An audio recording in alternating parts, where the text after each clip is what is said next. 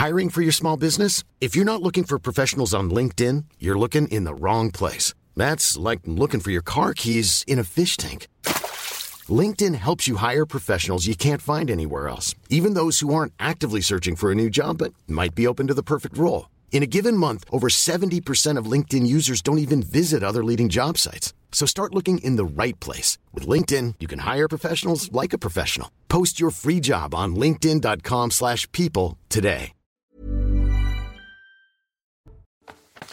16h passé de 55 minutes. Merci encore de votre fidélité. Je suis vraiment très heureux de vous retrouver pour ce nouveau numéro de Punchline en direct et jusqu'à 19h sur CNews avec Gabrielle Cluzel. Bonsoir Gabrielle. Bonsoir Patrice. Directrice de la rédaction de Boulevard Voltaire. On se fait un, un petit face-à-face, un petit face dispute. Vous étiez vous n'étiez pas prêt. prévenu. Pas prévenu, c'est pas grave. Karim Zeribi, bonsoir. Karim, il est toujours prêt. Bonsoir, on n'est pas prévenu, mais nous, nous sommes partants. Vous avec- n'êtes pas prévenu Voilà, voilà. Bon, en On tout cas, vous êtes prévenus l'un et l'autre, et vous aussi, chez vous. On est très heureux de, de vous accueillir pour cette conférence de presse qui a été euh, initiée par François Braun, le ministre de la Santé, qui va prendre la parole, aller dans quatre euh, toutes petites minutes pour faire le point sur cette triple épidémie, grippe, Covid et bronchiolite. On attend forcément avec beaucoup d'impatience les, propos, les dires du ministre de la Santé.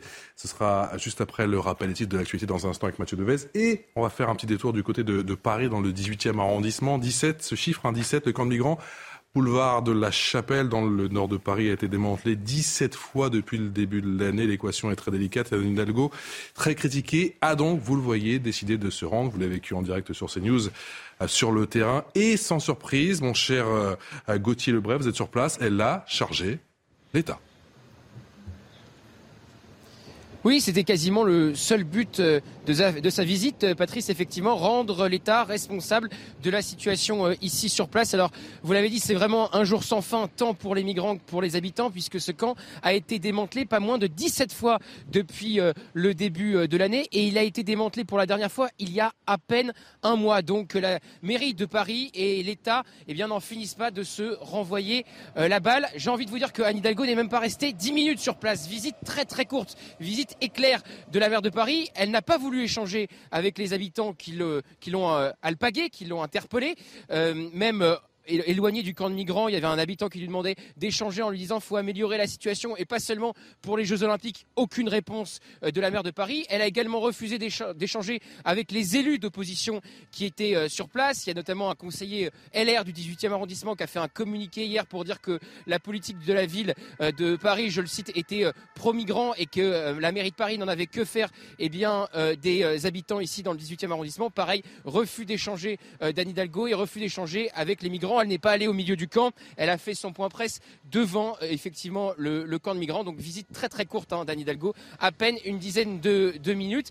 Et effectivement, la situation est très critique ici puisque vous voyez comme je suis habillé, il fait très froid, à peine euh, à peine 2 degrés. Vous avez derrière moi 300 donc migrants, principalement de jeunes hommes afghans, inexpulsables évidemment vers l'Afghanistan et le régime des talibans avec lequel nous n'avons aucune relation euh, diplomatique. Et en plus, j'étais venu moi déjà ici dans ce camp de migrants il y a un mois avant son évacuation et il y a des personnes qui étaient en situation régulière ici, qui ont fait une demande d'asile. C'est principalement les Afghans aujourd'hui en France qui font des demandes d'asile et certains eh se sont vus accorder justement la demande d'asile. Donc certains sont en situation régulière, encore une fois, situation très critique parce qu'en plus il y a une épidémie de Galles actuellement dans ce camp de migrants selon la mairie de Paris. Merci beaucoup Gauthier pour toutes ces précisions depuis le 18e arrondissement de la capitale avec les images pour CNews signé euh, Olivier Gangloff. On va écouter justement la maire de Paris, Anne Hidalgo. Si nous sommes là, c'est pour mettre en évidence cette situation. Cette situation qui dure déjà depuis euh, plusieurs semaines. Une situation qui, sur le plan humanitaire, n'est plus tolérable. Nous avons ici euh, un campement euh, dans Paris, un campement pour l'essentiel d'hommes venant d'Afghanistan et qui euh, sont euh, en dehors de toute euh, euh, aide, euh, hormis ce que peuvent apporter euh, les associations. Cette situation, elle dépend de la compétence de l'État. C'est l'État qui doit euh, travailler à la mise à l'abri euh, des personnes euh, à la rue. Et les questions euh, aussi d'immigration relèvent de la compétence de l'État. Voilà, camp de migrants, la situation est-elle hors de contrôle à Paris et même dans les grandes villes, à en croire Anne Hidalgo On aura le débat dans un instant. Je vous rappelle la conférence de presse à suivre dans un instant sur CNews et dans Punchline de François Braun, le ministre de la Santé, sur cette triple épidémie de Covid, de bronchiolite et de euh, grippe. C'est juste après le rappel des titres avec Mathieu Deves. Un jeune homme de 18 ans tué par balle à Marseille. Il a été retrouvé mort ce matin dans le quartier de la Belle de Mai au cœur de la ville. La victime était connue des services de police, notamment pour des infractions à la législation sur les stupéfiants. Il s'agit du 30e décès par balle dans les Bouches du Rhône depuis le début de l'année. Le signal EcoWatt reste en vert ce lundi. Le gestionnaire RTE ne prévoit pas d'aléas sur le réseau électrique en début de semaine prochaine, malgré un pic de consommation et une vague de froid attendue. Le dernier signal orange émis par la plateforme date d'avril dernier. Vladimir Poutine assure qu'il faudra trouver un accord pour mettre fin au conflit en Ukraine. Le président russe s'est exprimé en marge d'un sommet régional au Kyrgyzstan. Il déclare néanmoins avoir des doutes sur la confiance que la Russie peut, selon lui, accorder à ses interlocuteurs. Enfin, France-Angleterre, c'est demain. On parle bien sûr de la Coupe du Monde de football au Qatar. Les Bleus tenteront de se qualifier pour les demi-finales. C'est une étape supplémentaire, mais sans stress, déclare Didier Deschamps. En conférence de presse, le sélectionneur axe son discours sur le plaisir, la sérénité et l'excitation. Le coup d'envoi sera donné demain à 20h. Bon, je vous ai promis, ça se dispute entre Gabriel Cluzel et, Karim Zeribi, mais un petit peu de patience, bien sûr, ça se dispute, vous le savez, sur CNews, c'est à 19h avec l'ami Elliot Deval, Gilles-William Goladel face à Julien Drey, ce sera donc à 19h, vous notez bien le rendez-vous, mon plateau qui est ton complet, Gabriel Cluzel, Karim Zeribi, Jean-Sébastien Ferjou, directeur d'Atlantico, Geoffroy Lejeune, directeur de la rédaction de Valeurs Actuelles, et Didier Lemaire, professeur de philosophie. On va parler, bien sûr, dans un instant de la situation des professeurs, ce sera juste après Didier Lemaire, euh, juste après eh bien, la prise de parole, prise de parole très attendue de euh, François Braun, je vous le disais, qui vient d'arriver à son petit pupitre et qui va prendre la parole sur cette euh, triple épidémie de Covid, de bronchiolite et de grippe. Mesdames et messieurs, il est important pour moi de prendre le temps ce soir pour parler de la santé. L'hiver nous expose particulièrement au virus respiratoire. Cet hiver ne fait pas exception, bien au contraire. Depuis plusieurs semaines, nous observons la circulation précoce et simultanée de trois épidémies sur notre territoire la bronchiolite, le Covid et la grippe. Je veux donc ce soir partager en toute transparence avec vous un point précis sur la situation. Nous avons beaucoup appris depuis presque trois ans. Nous avons beaucoup appris dans des circonstances absolument exceptionnelles. Vous le savez, j'étais au front en Moselle en mars 2020 au moment où l'épidémie de Covid a commencé sa diffusion en France. Je ne l'oublierai jamais. À ce moment-là, nous ne savions quasiment rien au plan scientifique de ce virus, ni des conduites à tenir. Nous n'avions ni traitement spécifique, ni vaccin. Aujourd'hui, nous sommes armés pour mieux comprendre et pour mieux réagir. Alors oui, heureusement, la situation a largement évolué et cette conférence de presse ne s'organise pas dans les mêmes circonstances que nombre de conférences avant elle. Mon travail est de protéger la santé des Français, quel que soit leur âge, leurs conditions, leur lieu de vie, leurs revenus, combattre toutes les inégalités d'accès à la santé et faire de notre société une société de la prévention en santé sont les deux objectifs principaux que m'a confiés la Première ministre. Dans ce contexte, j'ai tenu à ce rendez-vous pour deux raisons. La première, c'est que je sais que les Français veulent comprendre la situation et que je dois leur apporter une information claire et transparente. La seconde, c'est que nous devons capitaliser sur ce que nous avons appris au plus dur de la crise pour mieux agir plus efficacement. D'abord, garder ces gestes réflexes simples qui nous protègent contre la maladie. Je suis sûr que nous partageons tous cet objectif, a fortiori à l'approche des fêtes de fin d'année et des retrouvailles avec tous ceux qui nous sont chers. Prévenir. Voilà l'une des clés de notre avenir en bonne santé.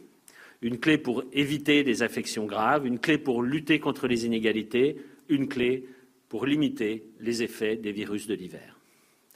Ensuite, garder la confiance et le respect envers tous les soignants, en ville comme à l'hôpital, qui en semaine comme le week-end, de jour comme de nuit, sont présents au service des Français. Alors que notre système de santé est traversé, en France comme dans nombre de nos pays voisins, par des difficultés très importantes, nous devons tout faire pour le préserver, préserver nos soignants. Et soyez-en sûrs, ma détermination à ce sujet reste sans faille. Je remercie mon collègue Jean-Christophe Combe, ministre des Solidarités, de l'Autonomie et des Personnes handicapées, le professeur Brigitte Autran, présidente du comité de veille d'anticipation des risques sanitaires, ainsi que le professeur Romain Basmassi, pédiatres à l'hôpital Louis Mourier de leur participation à cet exercice de pédagogie et de mobilisation collective. Quelle est la situation sanitaire aujourd'hui? Si le Covid a, ces dernières années, affaibli la circulation des autres virus hivernaux et constitué notre principal front, ce n'est plus le cas désormais. Nous faisons face, je l'ai dit, à une triple épidémie qui, de surcroît, est plus précoce qu'habituellement. La neuvième vague Covid, tout d'abord. Cette situation de reprise épidémique n'est pas propre à la France. Elle est également observée chez nos voisins européens.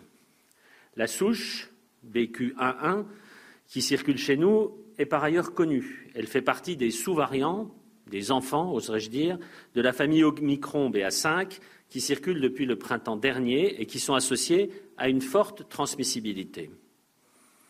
Certaines journées ont cette semaine enregistré jusqu'à plus de 100 000 Français contractant la maladie.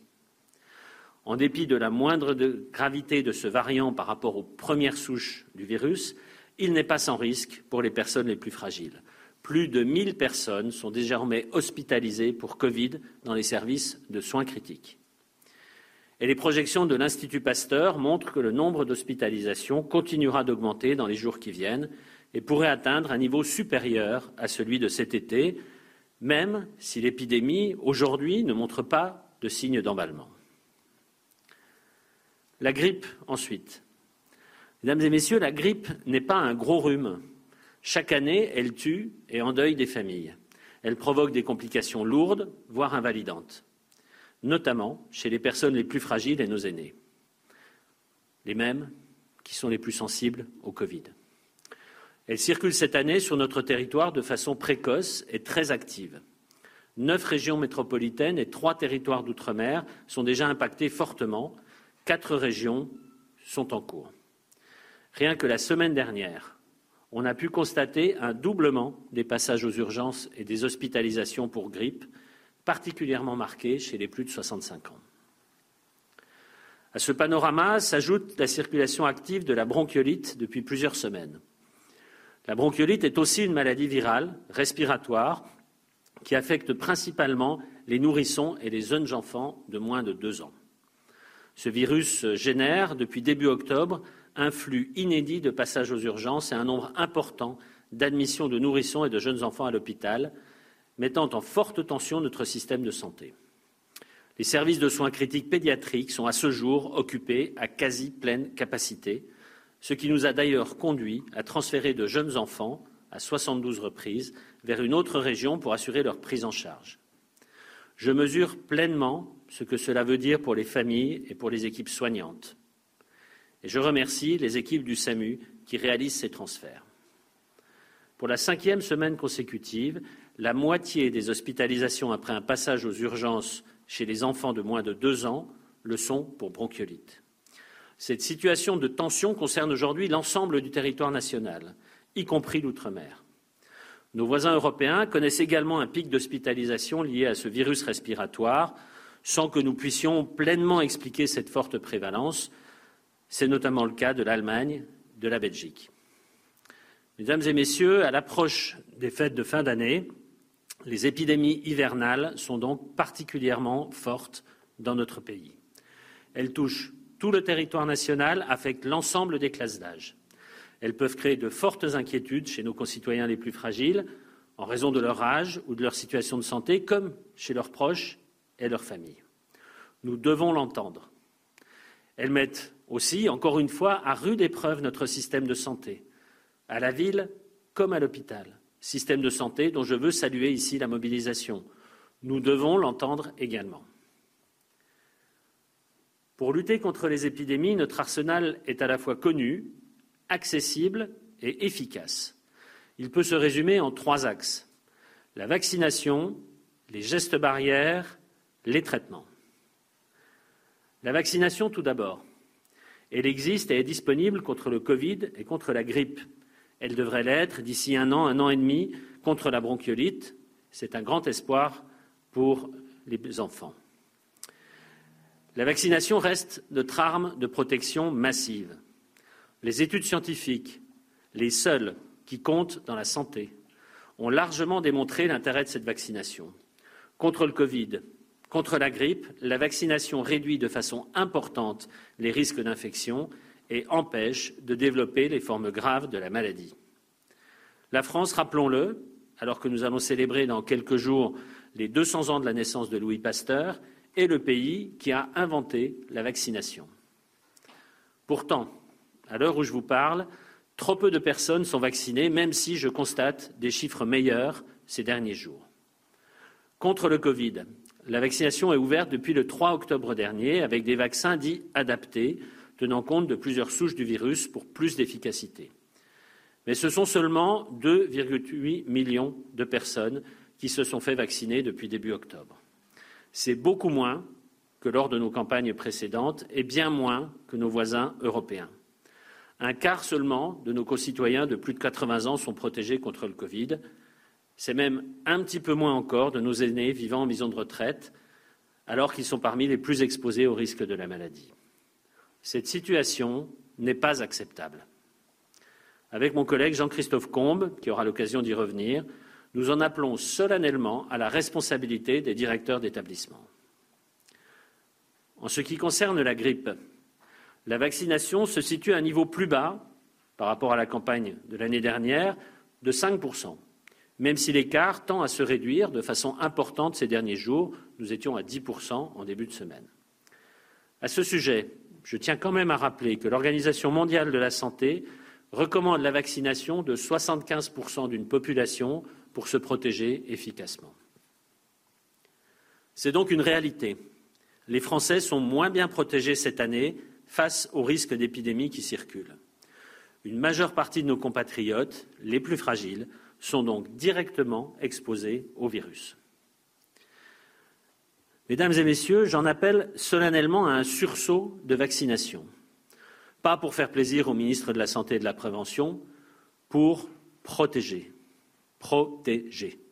Alors permettez-moi de prendre quelques minutes pour rappeler quelques principes simples, là où j'entends parfois des interrogations et des confusions. La vaccination contre la grippe et contre le Covid est ouverte à tous. Et je ne peux qu'encourager chacun à se faire vacciner à l'approche des fêtes. J'ai toute confiance en nos professionnels de santé de ville pour répondre à cette demande.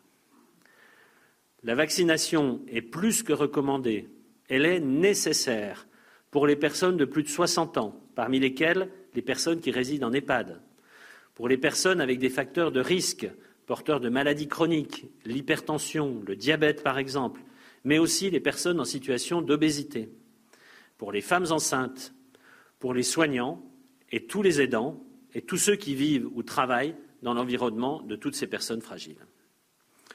Vous pouvez vous faire vacciner en pharmacie ou auprès de votre médecin. Les infirmiers, les sages-femmes peuvent également vous vacciner. Le site vaccin.fr recense tous les lieux de vaccination possibles. C'est maintenant, avant les fêtes, qu'il faut vous faire vacciner. La protection est rapide. La vaccination contre la grippe et la vaccination contre le Covid peuvent se faire en même temps pour plus de simplicité. Aucun délai n'est en tout cas à respecter entre ces deux injections. Si vous avez des difficultés à organiser votre vaccination pour vous ou pour un proche, un numéro vert est toujours disponible, le 0800 730 957. 0800 730 957. J'ajoute que pour les personnes les plus fragiles, celles pour lesquelles la vaccination ne marche pas, le gouvernement s'est mobilisé pour mettre à disposition des traitements contre le Covid qui sont efficaces s'ils sont pris dès les premiers jours des symptômes. Je pense en particulier au Paxlovid. Le recours à ce traitement doit encore progresser. Je profite de cette audience pour en rappeler l'existence aux patients, à leurs familles et aux professionnels. J'ai pris plusieurs mesures pour faciliter le recours à ce médicament. Dès demain, des ordonnances pourront être faites par les médecins traitants de façon préventive pour une durée de trois mois pour faciliter la prise rapide du médicament des personnes les plus fragiles si elles sont contaminées par le virus. C'est ce que l'on appelle des ordonnances conditionnelles. Un service d'appui téléphonique est aussi ouvert aux professionnels de santé qui auraient des questions particulières sur ce traitement. Je vais maintenant laisser la parole au professeur Brigitte Autran, présidente du comité de veille et d'anticipation des risques sanitaires, pour préciser l'enjeu de cette réponse vaccinale et thérapeutique dans la situation épidémique que nous connaissons. Merci, Monsieur le Ministre, Messieurs les ministres et Mesdames, Messieurs. Effectivement, comme vous l'a dit Monsieur le Ministre, les vaccins protègent. Les vaccins protègent contre la Covid et contre la grippe. Voilà pour cette euh, conférence, début de conférence, en tout cas signé François Braun, un petit quart d'heure pour s'exprimer, avec euh, l'objectif euh, clair du gouvernement, c'est de clarifier et de multiplier les, messages, apporter une information claire, notamment sur le Covid, de rappeler qu'il y a plus de 1000 personnes hospitalisées en, soins critiques. Sur la grippe, il y a un doublement des urgences et des patients hospitalisés justement pour cette, maladie. Et puis concernant la bronchiolite, le triptyque effectivement de cette épidémie, euh, les services de soins critiques sont eh bien quasiment pleins et qu'il y a bon nombre de transferts d'enfants. 72 enfants ont été euh, euh, transférés. On est toujours en plateau avec Gabriel Cluzel, Karim Zeribi, Jean-Sébastien Ferjou, Geoffroy Lejeune, Didier Lemaire. Karim Zeribi, cette conférence de presse, qui n'est pas terminée, était-elle souhaitable? Je vous dis la vérité, sans aucune médisance, je ne sais pas à quoi elle a servi.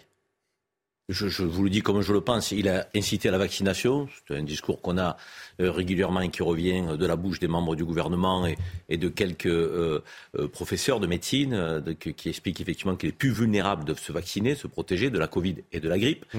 Euh, il a évoqué le personnel soignant en saluant leur travail, mais ça, on a l'habitude. Saluer le travail des personnels soignants, c'est absolument nécessaire, indispensable, mais leur donner de bonnes conditions de travail, c'est peut-être mieux. Et c'est son rôle et c'est là où on l'attend. Or, ces personnels soignants sont en train de craquer complètement, sont en rupture. Donc, euh, on le dit, j'étais avec Bruno Megarban, qu'on connaît bien, sur l'antenne de CNews ce matin. J'ai échangé avec lui. Euh, il me dit, on continue de supprimer des lits, mmh. on continue euh, d'être en pénurie d'effectifs. On n'a pas à rappeler le personnel soignant non vacciné. Il m'a dit, c'est pas scientifique comme position. voilà, je veux dire, les gens nous expliquent que tout ne va pas bien dans le meilleur des mondes. Cette sortie, cette, cette conférence de presse, je ne sais pas à quoi elle sert. Pour nous dire qu'il y a un pic de l'épidémie, qu'on a trois virus qui euh, se, se, jugule, euh, grippe, broncholie. Pour rappeler qu'il n'y a pas de remballement, que, comme il le dit, nous sommes armés pour réagir, pour dire qu'au final, que la situation est peut-être sous contrôle. Cher Patrice, si c'était si un discours pour nous expliquer que tout va bien dans le meilleur des mondes, on ne le croit pas. On a des témoignages qui nous expliquent que ça ne va pas en matière de santé publique dans notre pays. On a des témoignages euh, qui nous disent que euh, on n'a pas armé euh, nos hôpitaux, que ce personnel soignant est désenchanté. C'est bon. Je veux dire, la désillusion, elle est là. Le gouvernement doit l'entendre. Alors il arrive, il est frais, ce ministre. il a pris la place d'Olivier Véran, qui avait pris lui-même la pièce d'Agnès Buzyn. Mais je veux dire, les ministres défilent, mais la situation demeure. Moi, moi, ce que je constate cette conférence de presse, honnêtement, je ne sais pas quoi en retirer. Et je vous dis pas ça avec médisance. J'aimerais vous dire, euh, c'est bien, le ministre il est là, il prend les choses en main, des choses concrètes. Je n'ai pas ce sentiment-là. Allez, euh, François Braun qui s'exprime notamment sur la situation du Covid avec ces personnes qui sont hospitalisées. On l'écoute.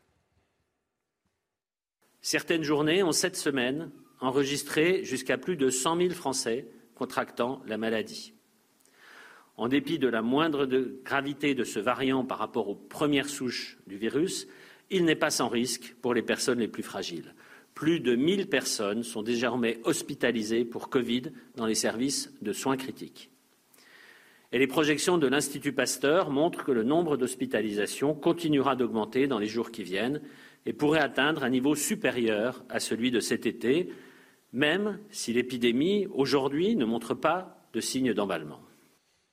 Gabriel Cluzel, est-ce que vous appeliez de vos voeux justement cette conférence de presse et est-ce que la pédagogie est à la hauteur? Alors, cette, euh, cette, conférence de presse, on la comprend pas très bien. Euh, ce qu'on comprend, c'est qu'il est dans la justification. Il commence par dire, écoutez, ça se passe mal, mais les pays européens, ça se passe mal aussi. J'ai remarqué qu'aujourd'hui, dès qu'il y a un problème, on nous dit, ça va pas très bien chez nous, mais regardez, chez les autres, c'est pareil. Il y a pire ailleurs. Si, oui, il y a pareil. Ouais. Il y a pire ou il y a pareil. Donc ouais. ça, ça c'est la, la, même la, la, la justification suprême. Euh, il recommande de, la vaccination. Moi, je pense que c'est, c'est pas lui qui est le mieux placé pour recommander la vaccination. Je pense que si les Français aujourd'hui ne se vaccinent pas, c'est qu'ils ont perdu perdu confiance dans leur gouvernants. C'est les médecins, c'est le médecin traitant, le généraliste que vous connaissez, qui peut vous convaincre de faire tel ou tel vaccin. Mais c'est pas euh, euh, un gouvernement qui, par ailleurs, vous a dit que euh, il fallait supprimer le nucléaire. Enfin, c'est pas lui, évidemment, mais si vous voulez, il y a une perte de, de, de confiance dans la parole publique qui est prégnante. Et évidemment, le ministre, ce, enfin, le Monsieur Brown en fait les frais, c'est oui. évident. Et je pense que ce n'est pas à lui de dire cela. Quand M. le ministre dit, dit justement qu'il y a plus de 1000 personnes hospitalisées en, Alors ça, critique. Est-ce que c'est pas un argument massu Non, non, mais bah, l'argument massu, le problème, c'est qu'on n'a pas vu la conclusion. Parce que euh, moi, je veux bien, tout ce qu'il dit, c'est vrai. Euh, il y a eu de, déjà, du, avant le Covid, des situations de crise énormes avec la grippe, avec la bronchiolite, avant même que le, le, Covid fasse son apparition. Donc on se doute bien qu'avec une autre épidémie par-dessus, ça va pas bien se passer. Mais en réalité, il ne donne pas l'élément, et c'est le, quand même le non-dit suprême de cette conférence de presse, il ne donne pas d'éléments sur l'hôpital. Pourquoi, pourquoi les Français sont inquiets? Pourquoi les Français sont sous tension, par exemple, avec leurs enfants? Parce que quand ils arrivent aux urgences, c'est l'horreur. Ils ne trouvent pas un seul médecin pour s'occuper de la bronchiolite. 72 enfants transférés, quand même. Voilà, 72. Bah, et alors, il l'a dit, il faut reconnaître, mais pour les familles, c'est vraiment dramatique d'avoir un enfant transféré. Un adulte transféré, c'est dramatique. Mais un enfant, un enfant seul à l'autre bout de la France, euh, avec la logistique que ça implique pour la famille, c'est évidemment terrible. Et sur la situation de l'hôpital, il n'a rien dit. Il n'a rien dit non plus, et c'est un sujet euh, qui me semble connexe mais important, sur euh, les, pénuries de médicaments, ou en tout cas les stocks qui commencent à inquiéter, le doliprane, l'amoxicilline, tous ces sujets qui sont des sujets du concret pour les parents, pour les personnes âgées, pour les enfants. François Bonne, qu'on va écouter justement, vous l'évoquez, ma chère Gabrielle Cluzel, sur la, vaccination. Il l'appelle un véritable sursaut. François Braun. La vaccination reste notre arme de protection massive. Les études scientifiques, les seules qui comptent dans la santé, ont largement démontré l'intérêt de cette vaccination. Contre le Covid, contre la grippe, la vaccination réduit de façon importante les risques d'infection et empêche de développer les formes graves de la maladie. La France, rappelons-le, alors que nous allons célébrer dans quelques jours les 200 ans de la naissance de Louis Pasteur, est le pays qui a inventé la vaccination. Inciter à défaut d'obliger, est-ce que, euh, que ça va favoriser justement euh, à la vaccination mon cher Geoffroy Lejeune. Bah, en tout cas, moi, c'est ça qui me, qui me frappe dans, le, dans ce, ce discours, c'est le changement de ton par rapport à ce qu'on connaissait il y a un an. C'est-à-dire que ils ont la trouille? Euh, bah, honnêtement, il y a, la question se pose en tout cas parce que euh, on a quand même vécu l'époque où, euh, alors on nous disait il y aura pas de passe vaccinal, etc. Mais il y a eu un passe sanitaire qui était en fait une obligation vaccinale déguisée parce que si vous décidiez de ne pas euh, aller faire vos doses, vous étiez privé de toute possibilité ou quasiment de vie sociale.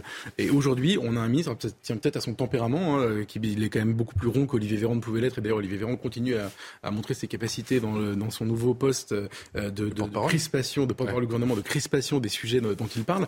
Euh, mais en effet, il y a un changement de ton assez radical. Moi, je préfère d'ailleurs ce, ce ton-là, euh, et, ils essaient de convaincre des gens d'aller se faire vacciner. Ce qui est intéressant, parce qu'il il alarme sur les chiffres de vaccination qui sont faméliques par rapport à il y a un an.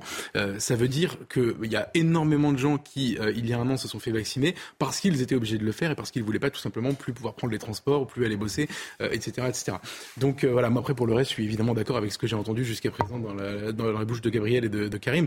Euh, c'est une conférence de presse pour nous parler de bronchiolite, épidémie qui arrive tous les ans, même si elle est précoce, c'est le nouveau terme, euh, ou de grippe. Qui, enfin, la grippe, je rappelle que c'est autour de 10 000 morts par an depuis euh, toujours et qu'on n'a jamais eu ce branle-bas de combat de conférence de presse pour en parler, ou en tout cas c'est rarement arrivé, sauf année exceptionnelle. Et, donc j'ai le sentiment que c'est un peu parler pour ne rien dire, c'est ce que j'ai ressenti, et tout en notant quand même ce changement de ton, un petit peu plus d'humilité, un peu plus de rondeur quand même, qui est toujours bon à prendre. C'est le sentiment, euh, Jean-Sébastien Ferjou, que le gouvernement a peur? Je ne sais pas s'il a peur, mais il se rend compte qu'il s'est peut-être pris au piège de sa propre euh, rhétorique, en quelque sorte, puisqu'on est entré dans une pandémie des vaccinés. Et pas parce que des vaccins ne seraient pas efficaces, mais tout simplement parce qu'une partie très large de la population ayant, ayant déjà été vaccinée il y a beaucoup de gens qui sont vaccinés et qui tombent quand même malades. Maintenant, ça ne diminue rien à l'efficacité euh, des vaccins qui empêchent euh, très largement euh, les, formes, les formes graves. Le problème, c'est qu'on n'a jamais rien investi sur la manière d'aller, de convaincre les gens et que toute l'obligation, tout le discours de l'obligation, les crispations qui ont été, qui ont été évoquées, elles ont détourné une partie des Français. Et en plus, je veux dire, c'est devenu sociologiquement très, très inégal et même très injuste puisque les plus vaccinés sont les plus favorisés parce que précisément, ce sont ceux qui probablement voient le plus ou continuent le plus à voir, euh, à. Parce que c'est ça, on n'a rien investi sur le aller vert. Depuis le départ, on le sait, c'est le aller vert. Quand le gouvernement se glorifiait des chiffres de vaccination grâce au pass sanitaire puis au pass vaccinal, c'était une illusion. On a fait se faire vacciner des gens qui n'étaient pas forcément prioritaires. C'était utile, mais ça n'était pas prioritaire. Et déjà, à l'époque, les cibles les plus, les plus fragiles n'étaient pas vaccinées. Mais là-dessus, comme sur beaucoup d'autres choses, il n'y a pas eu de retour d'expérience. Il n'y a pas eu de bilan qui ont été tirés de la manière dont cette pandémie a été c'est gérer. Donc moi je trouve que malgré tout le ministre de la Santé est dans son rôle de rappeler cette nécessité de la vaccination parce que c'est vrai que les gens finissent par perdre perdre le fil de. Mais je suis entièrement d'accord avec ce que disait Gabriel Cluzel tout à l'heure. Hein. Les, personnes de confiance maintenant, ou celles qui peuvent être des émetteurs de confiance, sont plutôt les médecins traitants que euh, ça ne va être les autorités publiques. Je vous donne le numéro vert qu'a donné le ministre de la Santé François Braun à propos de la vaccination, le 0800 730 957, le 0800 730 957. Nous sommes le 9 décembre et c'est la, journée nationale de la laïcité. On en parle dans un instant avec Didier Lemaire qui est notre invité. A tout de suite. 17h passées de 29 minutes, la suite de Punchline, toujours en direct sur CNews avec Gabriel Cluzel, avec Karim Zerebi, Jean-Sébastien Ferjou, Geoffroy Lejeune et Didier Lemaire, qui est professeur de philosophie, auteur de Petite philosophie de la nation, c'est aux éditions de Lafont. On parle bien sûr de la journée nationale de la laïcité en ce 9 décembre. C'est juste après le rappel des titres de l'actualité avec Mathieu Deves. La Normandie, victime d'une probable cyberattaque. Depuis la nuit dernière, les services informatiques du Conseil régional sont paralysés. Les cyberattaques se sont multipliées ces dernières semaines contre des établissements publics. La plus récente a visé le week-end dernier le centre hospitalier de Versailles. Trois mois de débat sur la fin de vie, c'est le programme qui s'ouvre aujourd'hui pour quelques 200 Français tirés au sort. Ils conseilleront en mars le gouvernement sur un éventuel changement de loi. Soyez libres de vous émanciper des idées reçues, de dire vos doutes, vos désaccords. Ce sont les mots d'Elisabeth Borne en ouverture de cette convention citoyenne. Vladimir Poutine juge possible d'autres échanges de prisonniers avec les États-Unis. Hier, Moscou a libéré la basketteuse américaine Britney Greener. Elle avait été arrêtée en février dernier dans un aéroport de Moscou avec une vapoteuse et du liquide contenant du cannabis. Et de leur côté, les États-Unis ont libéré un trafiquant d'armes russe. Il était détenu dans le pays depuis plus de dix ans. Nous sommes le 9 décembre, journée nationale, je vous le disais, de la laïcité. 353, 353 signalements d'atteinte au principe de la laïcité recensés au mois de novembre dans le second degré, se félicite Papendiaï. C'est deux fois moins qu'il y a un mois, se félicite donc le ministre de, de, l'Éducation nationale sur le terrain. Eh bien, l'inquiétude des professeurs est palpable. Voyez ce sujet signé Marine Sabourin. C'est un constat alarmant. 52% des professeurs s'autocensurent dans leur enseignement contre 43% en 2020 afin d'éviter de possibles incidents sur les questions de religion. Un phénomène particulièrement présent en REP, zone d'éducation prioritaire. Dans les établissements publics, le nombre de professeurs confrontés à des contestations a considérablement augmenté depuis 2020, notamment sur les sujets tels que la mixité filles-garçons. Elle arrive avant la laïcité, par exemple. Et là, on est à plus 9% euh, euh, de, professeurs qui expriment avoir constaté euh, euh, ce, type de, remise en question de leur enseignement. Une contestation qui s'exprime également en histoire-géographie lors de cours liés à l'histoire des génocides ou des religions. On sent bien que cet enseignement est particulièrement euh, sensible et que les professeurs qui enseignent cette discipline sont particulièrement vigilants, font s'autocensurent plus que les autres. Depuis septembre 2021, près d'un enseignant sur deux a été confronté à au moins une atteinte à la laïcité, avec notamment le port de couvre-chef à caractère Enfin, parmi les professeurs ayant constaté le port de tenue religieuse dans l'enceinte d'un établissement, seulement un sur deux le signale à l'administration. Un principe de laïcité à l'école qui vacille depuis l'assassinat de Samuel Paty et des professeurs seuls face à cette situation. 77% d'entre eux considèrent que le ministère de l'Éducation nationale n'a tiré aucun enseignement de sa mort en 2020. Didier Lemaire, c'est pas un secret, vous aussi, vous avez abandonné votre euh, métier de professeur comme bon nombre de professeurs, j'imagine, aujourd'hui, parce que menacé, parce que vous avez osé dire ce que vous avez dit. Deux ans après la mort de Samuel Paty, qu'est-ce qui a changé? Qu'est-ce qui a changé? Pas grand-chose du point de vue de l'institution, en tout cas, mais on voit bien euh, la peur à, gagner le corps enseignant, et on peut le comprendre, puisque Samuel Paty n'a pas seulement été, euh, on peut dire, abandonné, euh, par la hiérarchie, mais il a été aussi euh, accusé. La parole des élèves a été relayée par euh, l'inspecteur de l'éducation nationale qui était chargé de venir le voir. Des tractations ont eu lieu avec cet islamiste à l'intérieur même du lycée. Et donc, je crois que pour les enseignants, c'est un, c'est un exemple. Ils savent qu'ils ne seront pas soutenus, mais aussi qu'ils peuvent être eux-mêmes accusés demain de faire finalement, d'être responsable de cette situation. Est-ce que vous êtes encore en lien aujourd'hui avec vos anciens collègues et Oui, oui, bien sûr. Que vous disent-ils? Bien sûr, je sais qu'à Trappes, les choses continuent de, s'aggraver. D'ailleurs, je ne suis pas le seul enseignant à avoir été exfiltré de, de trappe. Hein. Nous sommes trois au total. Une enseignante a été exfiltrée avant mon exfiltration au mois de, de février 2021. Donc la situation, oui, continue de, de s'aggraver. Quand on a été prof, on, on l'est pour toute la vie, mais réintégrer, vous, l'éducation nationale, c'est tout simplement impensable aujourd'hui bah, Écoutez, euh, pour des raisons de sécurité, oui, euh, c'est absolument impensable. Karim Zeribi, on a quand même le sentiment que les semaines passent, les mois passent, les années passent et qu'on n'a aucune emprise sur ce dossier, peu importe ce que dit effectivement encore une fois le ministre de l'Éducation nationale, qui se félicite aujourd'hui en disant qu'il y a deux fois moins de signalements que le mois dernier. Le problème, c'est que c'est le même nombre de signalements qu'il y a deux mois. Je pense qu'il faut clairement euh, dire aux, professeurs euh, euh, qu'ils seront toujours soutenus, quels que soient les signalements auxquels ils, opèrent. Et c'est par là d'abord qu'il faut être en mesure de documenter la situation réelle du terrain. on a des professeurs qui, qui nous livrent leur quotidien, c'est assez alarmant. On en a d'autres qui expliquent que ce quotidien, c'est pas le leur. Euh, moi, je voudrais effectivement qu'on dise à tous les professeurs, exprimez-vous, euh, vous serez toujours soutenus par l'institution éducation nationale, documentez la problématique qui est face à nous, pardon Ça reste des mots, ça. Ben, ça reste des mots, ça commence par là. Bah, ça commence par là, mais si, ce n'est pas les professeurs, comment voulez-vous qu'ils vous manifestent le malaise? Et s'ils ne sont pas soutenus? Et c'est ce que je suis en train de dire.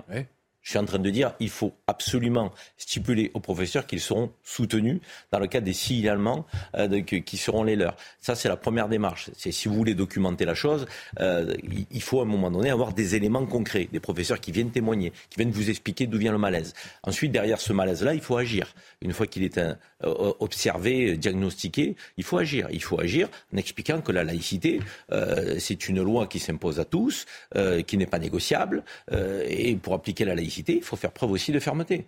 Euh, et on ne doit pas rentrer dans des discussions, dans des négociations avec qui que ce soit. Je veux et je pense que de ce côté-là, le message n'est pas souvent euh, clair. On donne le sentiment qu'il y a des aménagements possibles et autres. Non. Et à un moment donné, c'est des sujets sur lesquels il n'y a pas d'aménagement possible. Euh, et je crois qu'il faut le rappeler avec euh, force et conviction. Mais encore une fois, moi j'entends ce que dit ce, professeur qui a écrit un livre, qui, nous a livré son, vécu. Euh, dans son institution scolaire attrape, il y en a d'autres qui disent qu'ils ne vivent pas ce qu'il a vécu.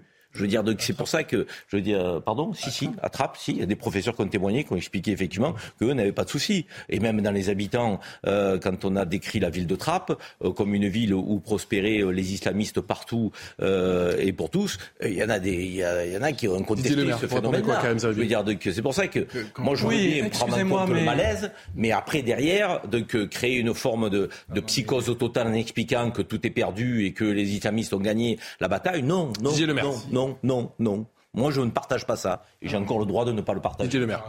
Bah, il s'agissait d'abord euh, de sonner l'alarme hein, contre une situation euh, qui est vraiment euh, dramatique à Trappes. On ne peut pas laisser des jeunes Français sous l'emprise d'islamistes. et c'est ce que j'ai fait dans mon témoignage. Et je n'ai fait que cela. Alors maintenant, m'accuser de fomenter un coup politique à Trappes, comme ça a été fait. Qui vous accusé? Dans la presse, ça a été ah. fait. J'ai été traité d'islamophobe, de raciste par certains après 20 ans d'enseignement à Trappes. Je, quand même, je rappelle qu'une partie de la presse en, France s'est enflammée pour euh, détruire mon témoignage. Euh, les autorités, le préfet et y compris d'ailleurs le préfet, le maire de Trappes. Euh, donc il faut faire vraiment très attention à votre parole, monsieur, parce que en mettant en cause mon témoignage de, façon ou en le relativisant, euh, vous euh, laissez la porte ouverte à ces gens et à la calomnie. Je ne mets pas en cause votre témoignage, monsieur. Je dis simplement que votre témoignage doit être pris en compte comme celui d'autres personnes qui ne le partagent pas.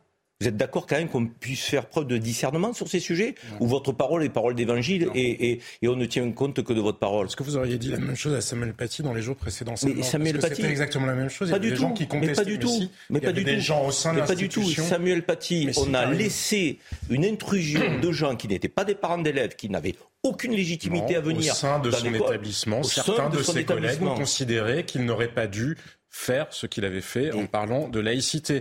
et vous, vous, auriez pu, il aurait pu lui dire, ben, regardez, il est difficile d'aborder ces sujets-là de manière sereine. D'autres de ses collègues auraient dit, mais non, regardez, nous pouvons le faire, d'ailleurs nous le faisons. Et on aurait eu exactement la même conversation. je crois que vous n'avez pas parmi les. Parmi contre-témoignages dont vous parlez, ne sous-estimez pas cette dimension-là, parce que ça existe dans la sociologie de l'éducation nationale. Je crois que vous n'avez pas entendu mon propos. J'ai commencé en disant que la parole des professeurs devait être entendue et que euh, les signalements devaient être effectivement documentés et analysés, observés. Donc déjà, d'emblée, je pense que la parole de Samuel Paty, comme celle de tous les professeurs, doit être, doit être pris en compte. Ensuite et derrière, je vous dis simplement que de situations existantes, on ne peut pas faire des généralités. C'est tout ce que je vous dis. Mais si ça vous dérange et que vous voulez en faire des généralités, chacun sa vision des choses. L'enquête en question, l'enquête en question, l'enquête de l'IFOP, ce qu'elle montre très clairement, c'est qu'il y a une progression de cette problématique-là et qu'il y a très clairement une offensive des islamistes. Nul ne dit le contraire. Oui, mais donc. Geoffroy le jeune. Nul ne dit le contraire. Geoffroy le jeune. Après, on ne vit pas non plus en Iran, personne n'en doute. Hein. Moi, une partie de ma famille a, grandi à Trappes, a vécu à Trappes et a grandi à Trappes. Ils m'ont raconté comment c'était avant. Avant, il y avait euh, des Portugais, des Italiens, euh, des, euh, des, Français, des Arabes, et, et, tout le monde vivait ensemble. Et puis un jour, il y a eu plus que, ou presque plus que des Arabes. Aujourd'hui, est-ce que tu sais qu'à Trappes, il y a un juif? Pas une famille, un juif. Il en reste un. Ils sont tous partis. Avant Trappes, c'était un petit havre de paix entre Versailles et Rambouillet, et où on vivait bien, il y avait un peu la forêt, etc. C'est devenu une zone. Et aujourd'hui, ne pas être d'accord pour le dire, quand Jean-Marc Morny est allé là-bas juste après votre, votre, votre affaire, monsieur le maire, il est allé avec euh, un reportage Potemkin organisé par la mairie du début à la fin où le maire se vantait, regardez, ça se passe très bien, c'est bon esprit, etc. Il n'avait absolument pas le contrôle sur ce qu'il avait filmé. Ça avait d'ailleurs beaucoup choqué les Ali euh, ensuite, oui, absolument. Ensuite, à chaque fois que vous dites ça, euh, la mairie de Trappes vous attaque. Je crois que nous, aujourd'hui, on a une quinzaine de procédures avec les élus de la majorité euh, à Trappes parce qu'ils font du harcèlement judiciaire. Euh, vous avez les autorités, ça m'avait peut-être ce qui m'a le plus choqué dans le cas de Didier Lemaire, au-delà évidemment de ce qui vous est arrivé, c'est de voir à quel point vous avez été abandonné par les autorités, la hiérarchie, etc. Personne n'est venu vous défendre, les médias pas beaucoup d'ailleurs non plus.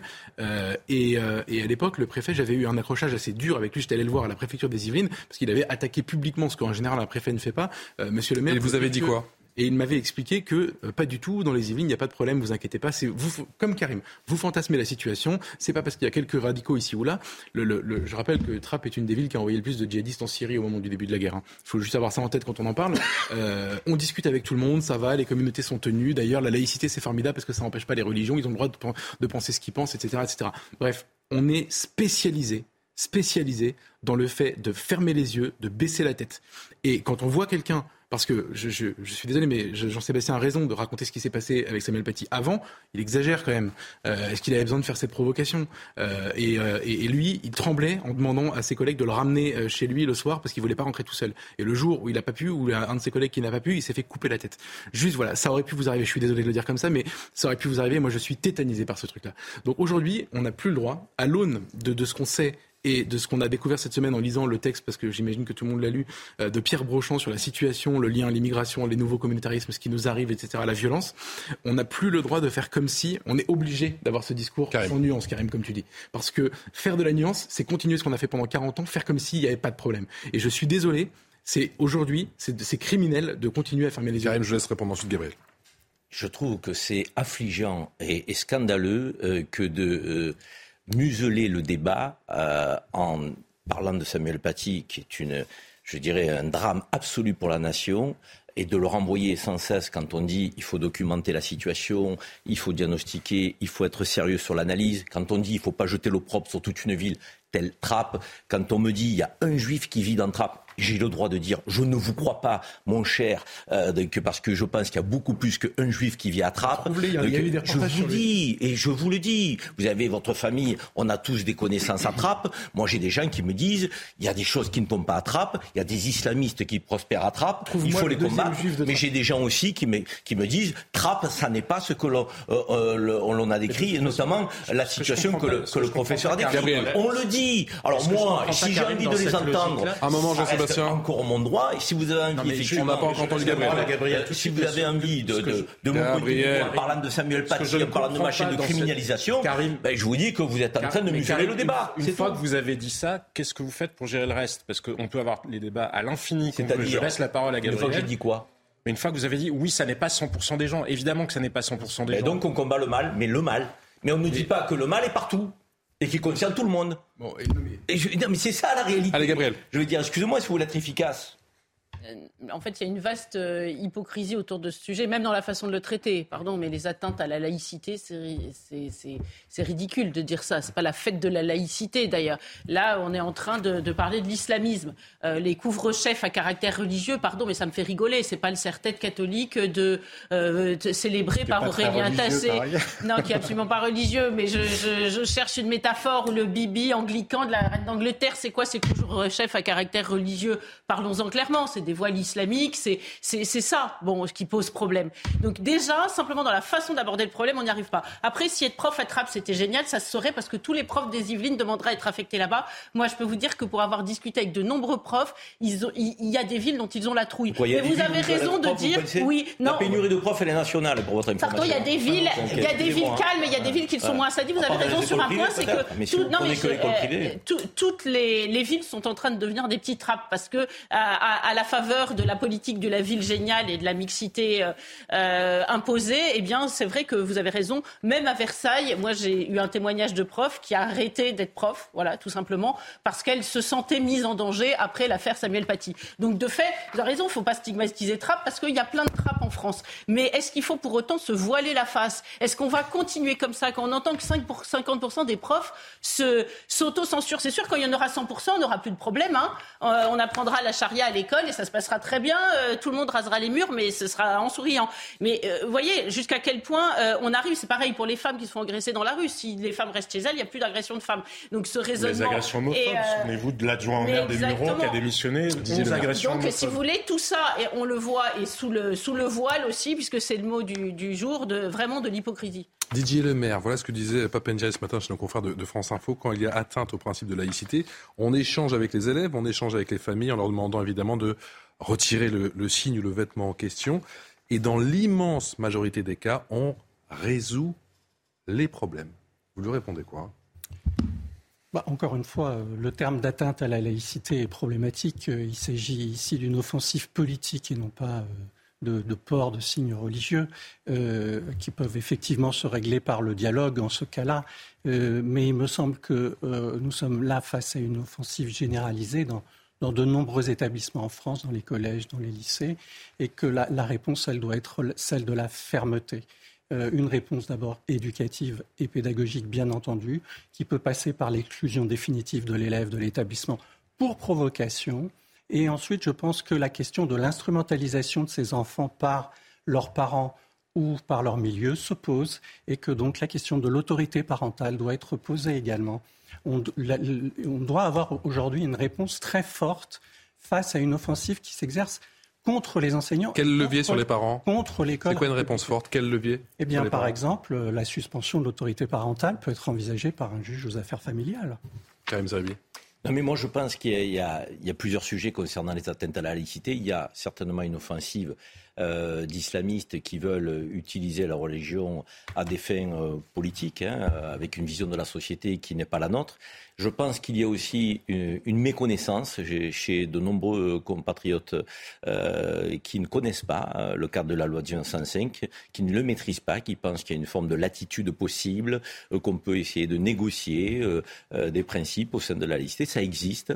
et je pense effectivement qu'il y a aussi une quête identitaire qui ne relève pas de l'islamisme, mais qui touche un grand nombre de jeunes qui, par leur tenue vestimentaire, veulent effectivement, j'allais dire, qu'on leur reconnaisse une forme d'identité, une forme de malaise qui serait le leur, ni français, euh, ni euh, à l'aise avec leurs origines, et se servant de, je dirais, de, vêtements euh, prétendument religieux pour, pour afficher une forme de différence. Et je pense que les sujets ne se traitent pas de la même manière. Donc il y a des sujets qui relèvent effectivement du dialogue, de la pédagogie, et il faut l'user et en abuser, parce que je pense qu'il faut expliquer toujours encore la laïcité. C'est une chance pour la France, une chance pour tout un chacun, liberté de conscience, de quoi ne pas croire. Et dans certains cas, allez l'expliquer longtemps. Et, on ne fait pas de pédagogie face aux islamistes. En revanche, là, on lutte fermement contre eux. Donc, euh, et on fait en sorte effectivement de chasser cette idéologie. Mais je pense que tout ne, se situe pas au même niveau. Alors, je sais bien que le discernement, c'est pas à la mode, qu'on peut, on doit faire un paquet cadeau et mettre tout dedans. Donc, en expliquant que tout est noir et que tout est gris et que tout est perdu et qu'il y a des islamistes partout qui sont en train de gangréner la République, ça n'est pas ce que je crois. il y en a, il en existe, il faut les combattre, mais il y a d'autres sujets qui tournent autour des atteintes à la laïcité. 353 atteintes à la laïcité au mois de novembre, c'était 720 en octobre, 313 en, septembre, nous dit euh, Papendia, le ministre de l'Éducation nationale. Et dans l'immense majorité des cas, je crois le jeune, on résout les problèmes. Non mais enfin moi ces chiffres ne me font euh, ni chaud ni froid. on parle de, on parle de signalement. C'est-à-dire que ceux qui osent parler sont euh, ce nombre-là. Moi j'essaie de m'intéresser à la réalité. Je pense que la réalité est bien pire. Il y a très peu de temps, j'avais une discussion avec euh, Laurent Vauquier, qui est dans un lycée de sa région, a demandé euh, hors caméra, sans, sans, presse, sans rien, etc., à aller voir ce qui se passait. Et j'espère qu'il racontera un jour, je vais pas le faire à sa place, mais qu'il racontera un jour ce qu'il m'a raconté sur ce qu'il a vécu, ce qu'il a vu là-bas en termes de provocation de la part de ces en gens. Auvergne-Rhône-Alpes. Euh, en Auvergne-Rhône-Alpes, absolument, pardon. Euh, c'est sidérant. Et il n'y a aucun signalement. Pourquoi? Parce que tout simplement, les gens ne veulent pas mourir, ne veulent pas prendre le risque d'être agressés, ne veulent pas vivre ce que Monsieur le maire a vécu. Donc je trouve ça effrayant. Tout à l'heure, vous avez été interrogé, on vous a demandé, enfin, Patrice vous a demandé ce qui avait changé depuis. Euh, je veux bien croire que rien n'a changé. Il y a quand même une chose qui a changé, c'est pas tellement euh, l'école, mais c'est politique. C'est Jean-Michel Blanquer qui avait une sensibilité sur cette question-là, à défaut d'avoir réglé les problèmes, a été remplacé par Papendiaï. Et je vais expliquer en deux mots pourquoi ça me semble grave. C'est que le signal qui est envoyé, c'est quelqu'un qui s'est spécialisé avant d'être ministre de l'Éducation, mais il a recommencé depuis, donc on va dire que euh, je lui prête pas d'intentions qui sont pas les siennes, spécialisé dans la dénonciation du racisme systémique en France contre les Noirs, des Blancs contre les Noirs. Bon, c'est la prolongation du discours des frères musulmans, des islamistes, parce qu'ils se servent, ils se victimisent, ils se servent d'une prétendue islamophobie ou d'un prétendu racisme euh, structurel en France, justement pour créer les conditions de ce qu'on appelle des fameuses atteintes à la laïcité. Donc je pense qu'on a même régressé depuis la période de Samuel Paty. Et c'est ça que je trouve effrayant. et en fait, Karim, tu me reproches peut-être à juste titre de voir tout en noir ou euh, tout en gris ou de dire que tout est perdu, etc.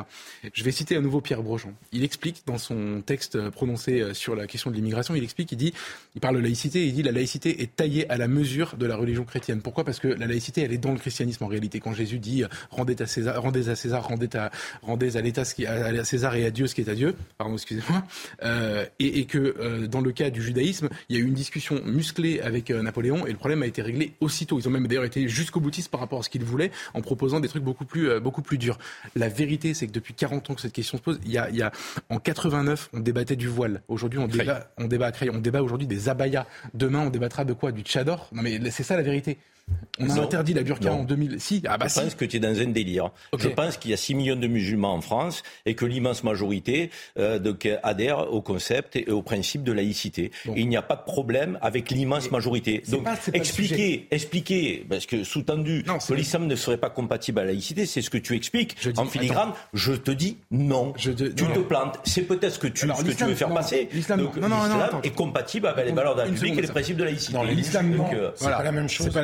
Les musulmans, les musulmans qu'est-ce qu'ils font ils, pratiquent une autre religion que l'islam alors non. non, mais les musulmans en tant que personne, il n'aura échappé à personne que les catholiques, l'Église leur dit de pas euh, prendre de moyens de contraception. Je pense que la quasi-totalité des, catholiques en font. Donc il y a toujours une distinction entre la religion, le dogme et la pratique des gens dans toutes les religions. Mais alors, les musulmans, c'est-à-dire comment ils pratiqueraient leur religion vis-à-vis de la laïcité avec une distance, comme ils le font d'ailleurs. Il y a une distance avec la religion en Iran, il y en a en Algérie, il y en a dans tous les pays. Il y a toujours des arrangements. Ça s'appelle la nature humaine.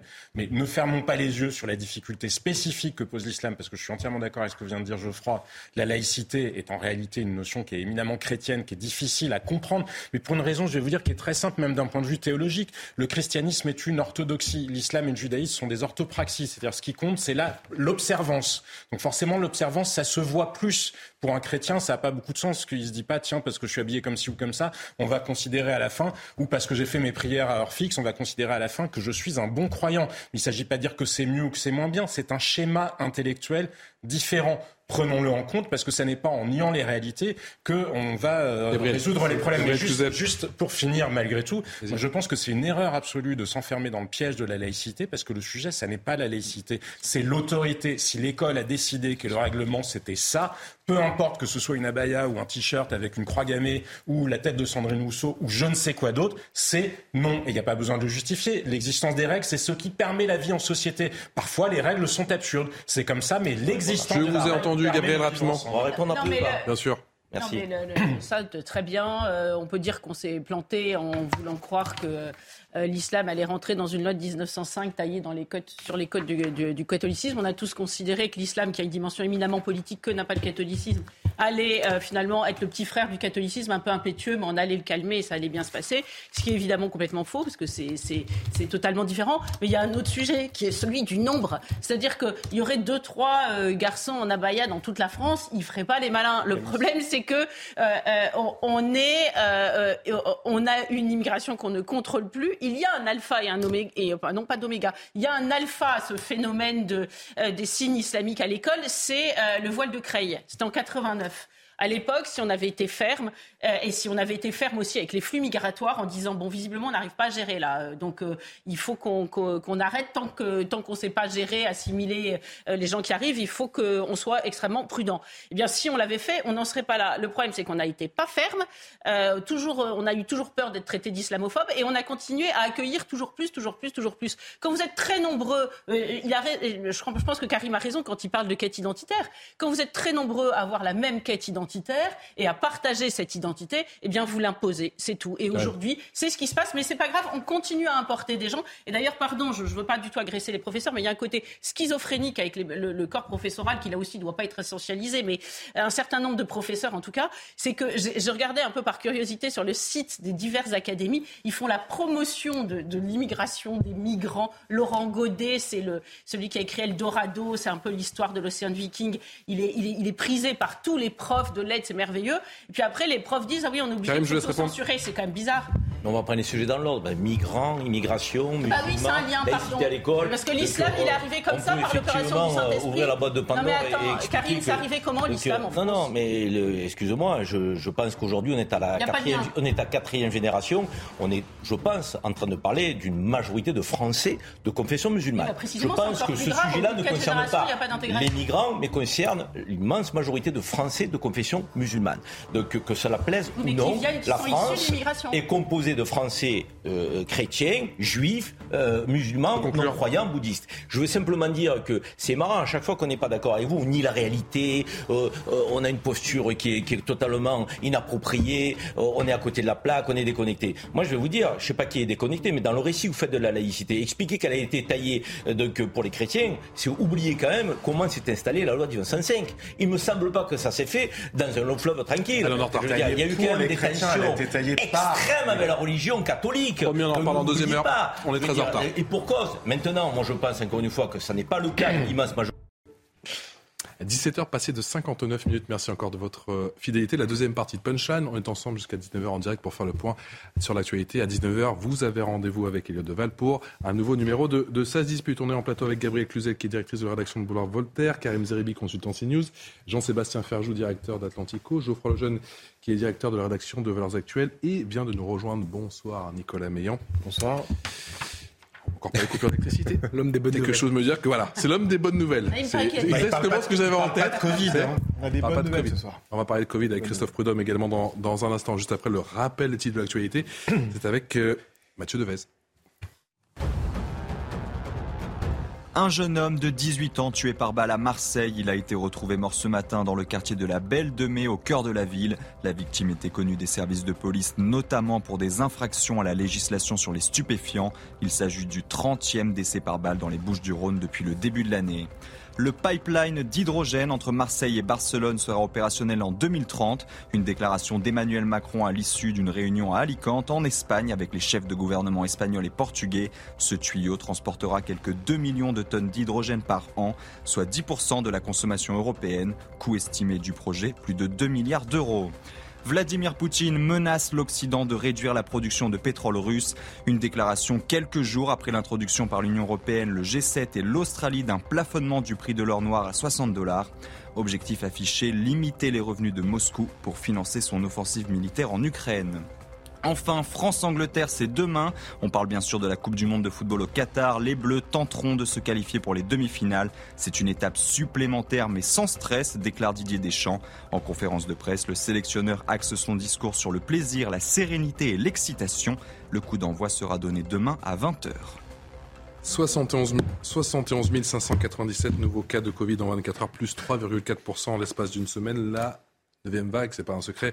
Et donc là, et l'exécutif tente de se mettre en ordre de bataille. On n'a pas toujours tout compris à la communication distillée par le gouvernement. François Braun a donné, vous l'avez vécu en direct sur CNews, une conférence de presse. C'était il y a une heure tout pile, à 17h. On a le sentiment que l'État, cette fois-ci, eh bien, prend des pincettes avec les Français. La pédagogie, c'est le nouveau leitmotiv. On écoute le ministre de la Santé. Certaines journées ont cette semaine enregistré jusqu'à plus de 100 000 Français contractant la maladie. En dépit de la moindre gravité de ce variant par rapport aux premières souches du virus, il n'est pas sans risque pour les personnes les plus fragiles. Plus de 1000 personnes sont désormais hospitalisées pour Covid dans les services de soins critiques. Et les projections de l'Institut Pasteur montrent que le nombre d'hospitalisations continuera d'augmenter dans les jours qui viennent et pourrait atteindre un niveau supérieur à celui de cet été, même si l'épidémie, aujourd'hui, ne montre pas de signes d'emballement. J'en appelle solennellement à un sursaut de vaccination. Pas pour faire plaisir au ministre de la Santé et de la Prévention, pour protéger. La vaccination contre la grippe et contre le Covid est ouverte à tous. Et je ne peux qu'encourager chacun à se faire vacciner à l'approche des fêtes. J'ai toute confiance en nos professionnels de santé de ville pour répondre à cette demande. Bonsoir Christophe Prudhomme, merci d'avoir accepté notre invitation. Vous êtes le porte-parole de Médecins Urgentistes de France. Nous sommes armés pour réagir, nous dit le ministre François Braun. Est-ce qu'il vous a convaincu? Non, parce que, vous savez, le problème là, je suis à l'hôpital Avicenne à Bobigny. Le problème aujourd'hui, euh, ce n'est pas l'afflux de malades Covid. Le problème, c'est que nous sommes en hiver, il y a la grippe, il y a des patients euh, qui ont des pathologies cardiaques, des pathologies pulmonaires et qui sont malades parce qu'il fait froid euh, et il y a des virus qui circulent. Aujourd'hui, nous avons 30 malades là. À cette heure-ci, il y a 30 malades dans le service des urgences de mon établissement qui n'ont pas de lit. C'est ça le problème.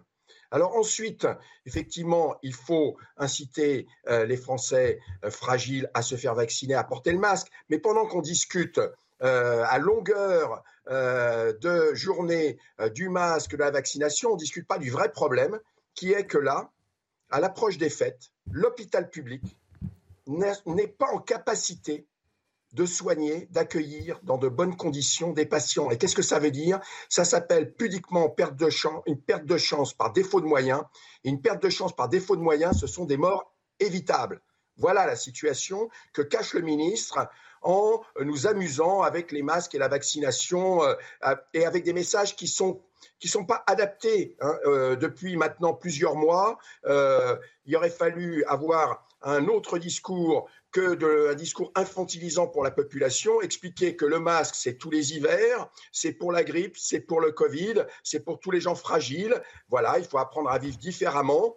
Euh, il faut se faire vacciner contre la grippe, il faut se faire vacciner contre la Covid quand on est personne à risque. Voilà, donc euh, c'est des choses assez simples. Euh, et aujourd'hui, il ne faut pas qu'on se focalise uniquement sur la Covid. Il y a la grippe, il y a encore la bronchiolite, même si on est sur le plateau et qu'on a quelques signes de décroissance. Et il y a surtout l'hôpital public qui est en train de s'effondrer. Voilà, c'est ça l'enjeu, et pour lequel il n'y a pas de réponse. La seule réponse du ministre et du président de la République, c'est nous amuser à blablater dans ces fameuses réunions du CNR. Ça, ça nous irrite fortement à l'hôpital. Vous dites aujourd'hui que la pédagogie, ça suffit plus il faut. La pédagogie est importante, mais c'est de la pédagogie de santé publique par les professionnels de santé. Vous savez qui va euh, convaincre une personne de se faire vacciner? C'est son médecin traitant, c'est son pharmacien. Voilà. Donc, euh, euh c'est pas le ministre qui vient euh, parler à la télé à 17 h un vendredi soir. il faut effectivement qu'il y ait une mobilisation des professionnels de santé, mais encore faut-il leur donner les moyens de travailler dans de bonnes conditions, ce qui n'est pas le cas à l'heure actuelle. Pendant qu'on passe du temps au téléphone à chercher des places, eh on ne s'occupe pas correctement euh, des patients.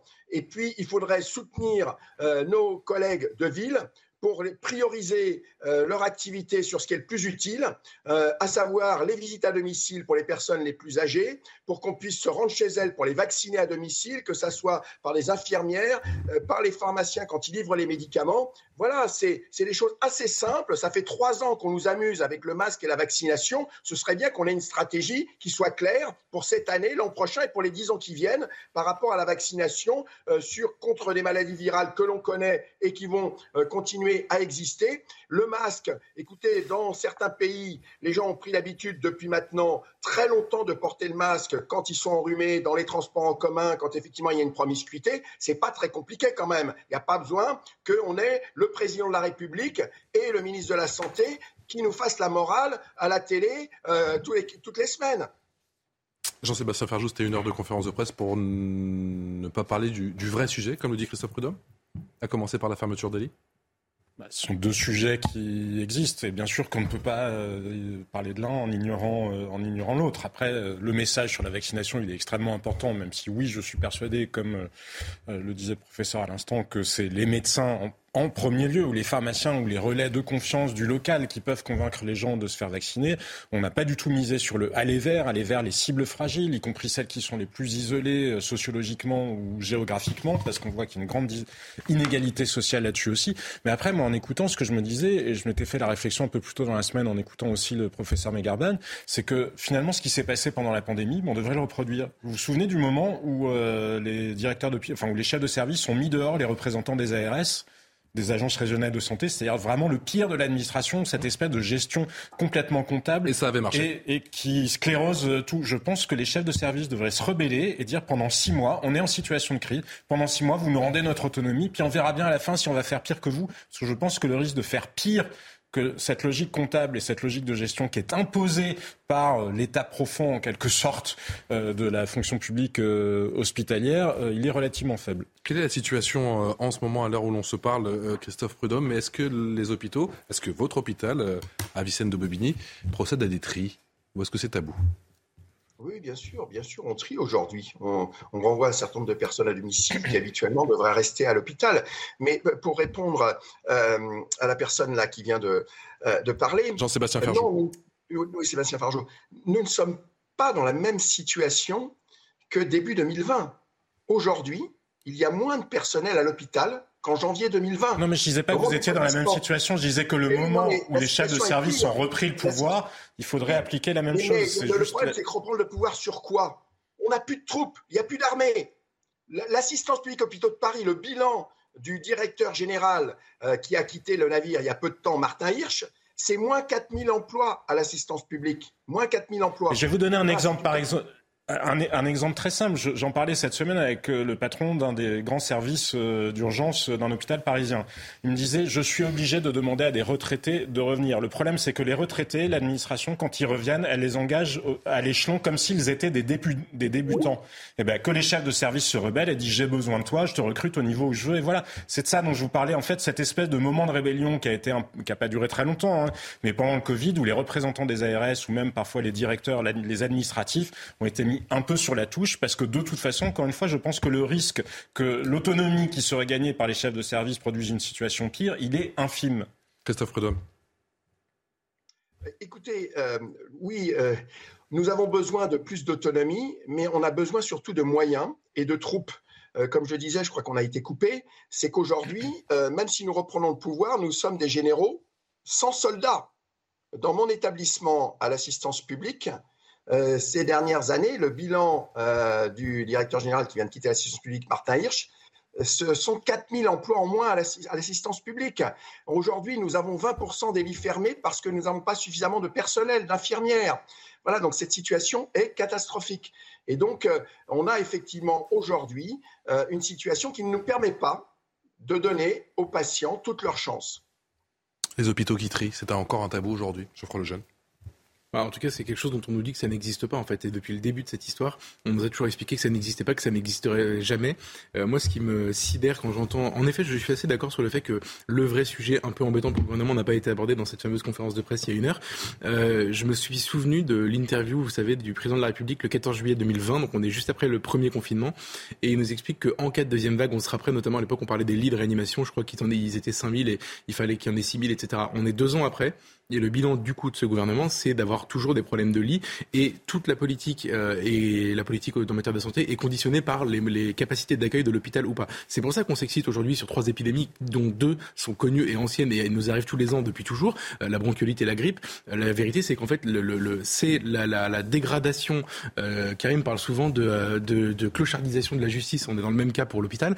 c'est cette situation qui nous conduit aujourd'hui à avoir une politique de santé publique parfois absurde qu'on n'arrive pas à comprendre. Et, la perte de chance, elle est réelle. Nous, on a travaillé là-dessus sur Atlantico parce que j'ai vu les chiffres au Royaume-Uni, parce que les Britanniques sont capables, de manière générale, de faire mieux les statistiques et d'être plus dans la transparence, pas mal dans une démocratie quand même. Il y a une surmortalité constante depuis le printemps. Ce sont les morts de la mauvaise gestion de la pandémie. Ça n'a rien à voir avec le vaccin, hein. comprenez bien ce que je dis. Ce sont les morts des cancers qu'on n'a pas détectés à temps, ce sont les gens qui avaient des douleurs thoraciques, qui ne sont pas allés se faire soigner, etc. Et ça, c'est aussi en train d'arriver en France. C'est la raison pour laquelle j'ai appelé un certain nombre de patrons, justement, euh, de services. On n'a pas de statistiques en France, parce que pour des raisons mystérieuses, on n'est pas foutu de faire des statistiques euh, correctes dans ce pays pour savoir exactement ce qui se produit. Et on a une politique de santé publique qui est totalement défaillante. Mais la même chose est en train d'arriver. Donc ça n'est pas une vue de l'esprit. Cette situation-là, elle tue.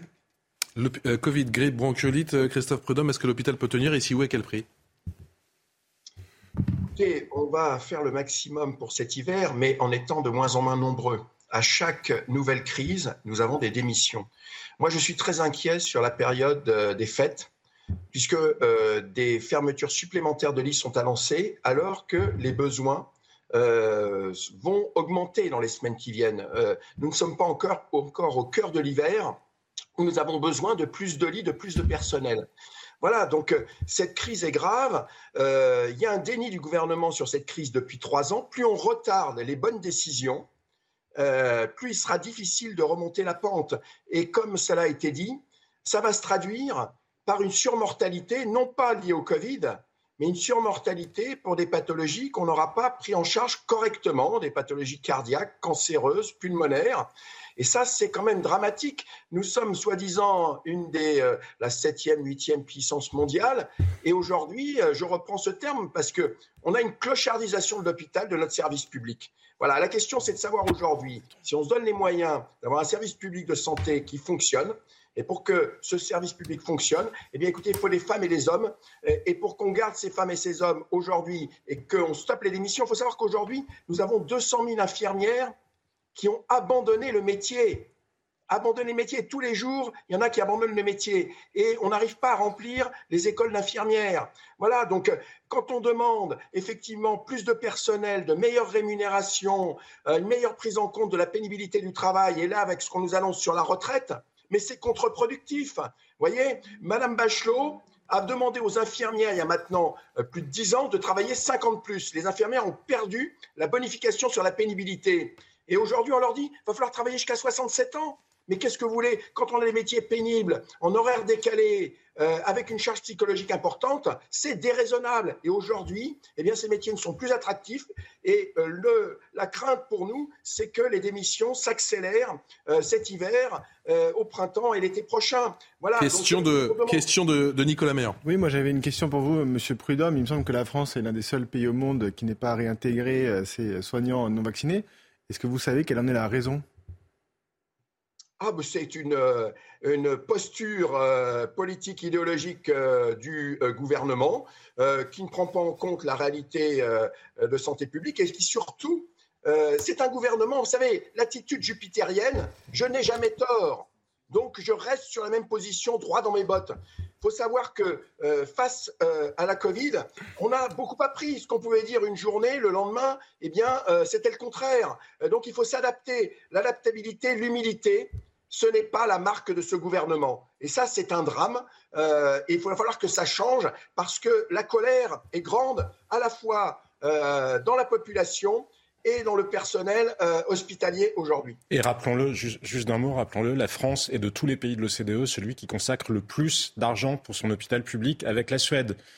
Donc le sujet, c'est pas les moyens dans l'absolu, c'est l'allocation des... Et c'est quand même redoutable de voir justement comment l'esprit administratif qui a géré l'hôpital a produit... Sentiment Christophe Prudhomme n'est pas d'accord. Non, non, non, non. Nous, nous avons un système qui coûte très cher parce qu'on a un système hybride, mixte public-privé Vous savez que simplement d'avoir la sécurité sociale plus des assurances maladie complémentaires, c'est 8 milliards d'euros qu'on pourrait économiser. D'avoir des cliniques privées et l'hôpital public, d'avoir Orpea euh, qui s'est gavé euh, pendant des années, euh, effectivement, ça, ça coûte très cher. D'avoir des médicaments qui coûtent très très cher, en particulier les médicaments anticancéreux, parce qu'on ne contrôle pas le prix de ces médicaments, tout ça, ça coûte très cher. Donc effectivement, on a des marges de manœuvre si on avait un seul service public, une seule sécurité sociale, et c'est ce pourquoi nous sommes nombreux à militer à l'hôpital public de manière très transpartisane aujourd'hui, quand on a des valeurs, les valeurs humanistes de la médecine, et quand on considère que la santé, ce n'est pas une marchandise, l'hôpital n'est pas une entreprise, c'était ce qu'on répétait dans la rue en 2019 quand il y a eu le mouvement des urgences. Il serait bien que le gouvernement l'entende. Gabriel Cluzel, euh, euh, j'imagine que vous êtes heureux, ça sent le retour de la conférence de presse hebdomadaire? Oui, bah écoutez, j'espère que non. Parce que pour agacer les Français, ça va être. Euh, là, c'est gagné à tous les coups. Non, ce que je constate, c'est que sur cette question, finalement, euh, c'est exactement le même schéma que sur la question énergétique. C'est-à-dire qu'il y a eu des choix passés qui ont été des erreurs fondamentales. Alors, euh, clairement, bon, la, les, les, ARS euh, sont un échec et la gestion ultra euh, administrative avec des agents administratifs en nombre pléthorique, ça a été un échec. Une, une gestion aussi de profit, comme si c'était une entreprise, ça a également été un échec. Mais on peut remonter encore plus avant. Le numerus clausus, ça a été un échec patent. Aujourd'hui, on n'a plus ces médecins de famille qui ne comptaient pas leur temps, mais on n'a plus de médecins de famille du tout parce qu'on a refusé d'en former. De, et là encore, euh, personne ne demande pardon, si je veux dire, c'est ni pardon ni leçon, comme à chaque fois. Donc personne ne fait son mea culpa et personne euh, n'en tire la leçon. Euh, donc la, crise sanitaire, les arts, je sais pas, j'ai l'impression qu'on en est toujours à la même situation. On a poussé des cris d'orfraie pendant un mois sur les plateaux télé, puis on est reparti comme en 40 avec le, même système et on se retrouve avec la même crise hospitalière. Donc c'est vrai que c'est assez désespérant. Vous parliez tout à l'heure des, du personnel soignant non vacciné. Il faut savoir que même si on les réintégrait aujourd'hui, euh, beaucoup ne reviendraient pas. C'est du reste pour ça que les comptes qu'en fait euh, le gouvernement euh, se réduit comme peau de chagrin, parce que moi j'en connais quelques-uns qui m'ont dit, ah bah, attends, moi j'ai testé, je me suis reconvertie, je suis plus aide-soignante, je suis assistante de direction, bah dis donc, c'est beaucoup plus calme et c'est mieux payé. Donc je ne serai plus jamais aide-soignante. Donc il faut se rendre compte qu'en plus on a éteint des vocations. Donc de fait, l'avenir paraît quand même très compliqué. Pour revenir à votre question, je pense que ce n'est pas une conférence de presse hebdomadaire qui va résoudre le problème. Karim Zeribi, est-ce que vous avez le sentiment que le, gouvernement, sur les questions sanitaires, est, tétanisé? Ah, Moi, je pense que le gouvernement, non seulement euh, il est peut-être tétanisé, mais le, le terme plutôt, c'est qu'il est déconnecté. Euh, mais déconnecté pas simplement sur le service public de la santé. On prend les questions de régaliennes, de sécurité, il est déconnecté. Les questions de justice, il est déconnecté. Moi, je ne comprends pas qu'on ne construise pas les réponses à nos services publics avec les personnels de terrain, les acteurs de terrain de ces dix services publics. Euh, je, suis effaré de voir que les aides-soignantes, les infirmières, les médecins, les chefs de service euh, ne sont pas dans la boucle de la réforme qui est nécessaire pour le bien de la vie. Je suis complètement atterré de voir que les gardiens de la paix, les, majors, les officiers ne soient pas consultés pour les réponses euh, de sécurité dans le pays tant qu'on construira des réponses avec des gens qui sont hors sol, certes des hauts fonctionnaires respectables, mais qui ont un silo et qui font de la comptabilité, on ne s'en sortira pas. Moi, quand je vais dans les hôpitaux aujourd'hui, j'ai l'impression parfois que c'est la cour des miracles.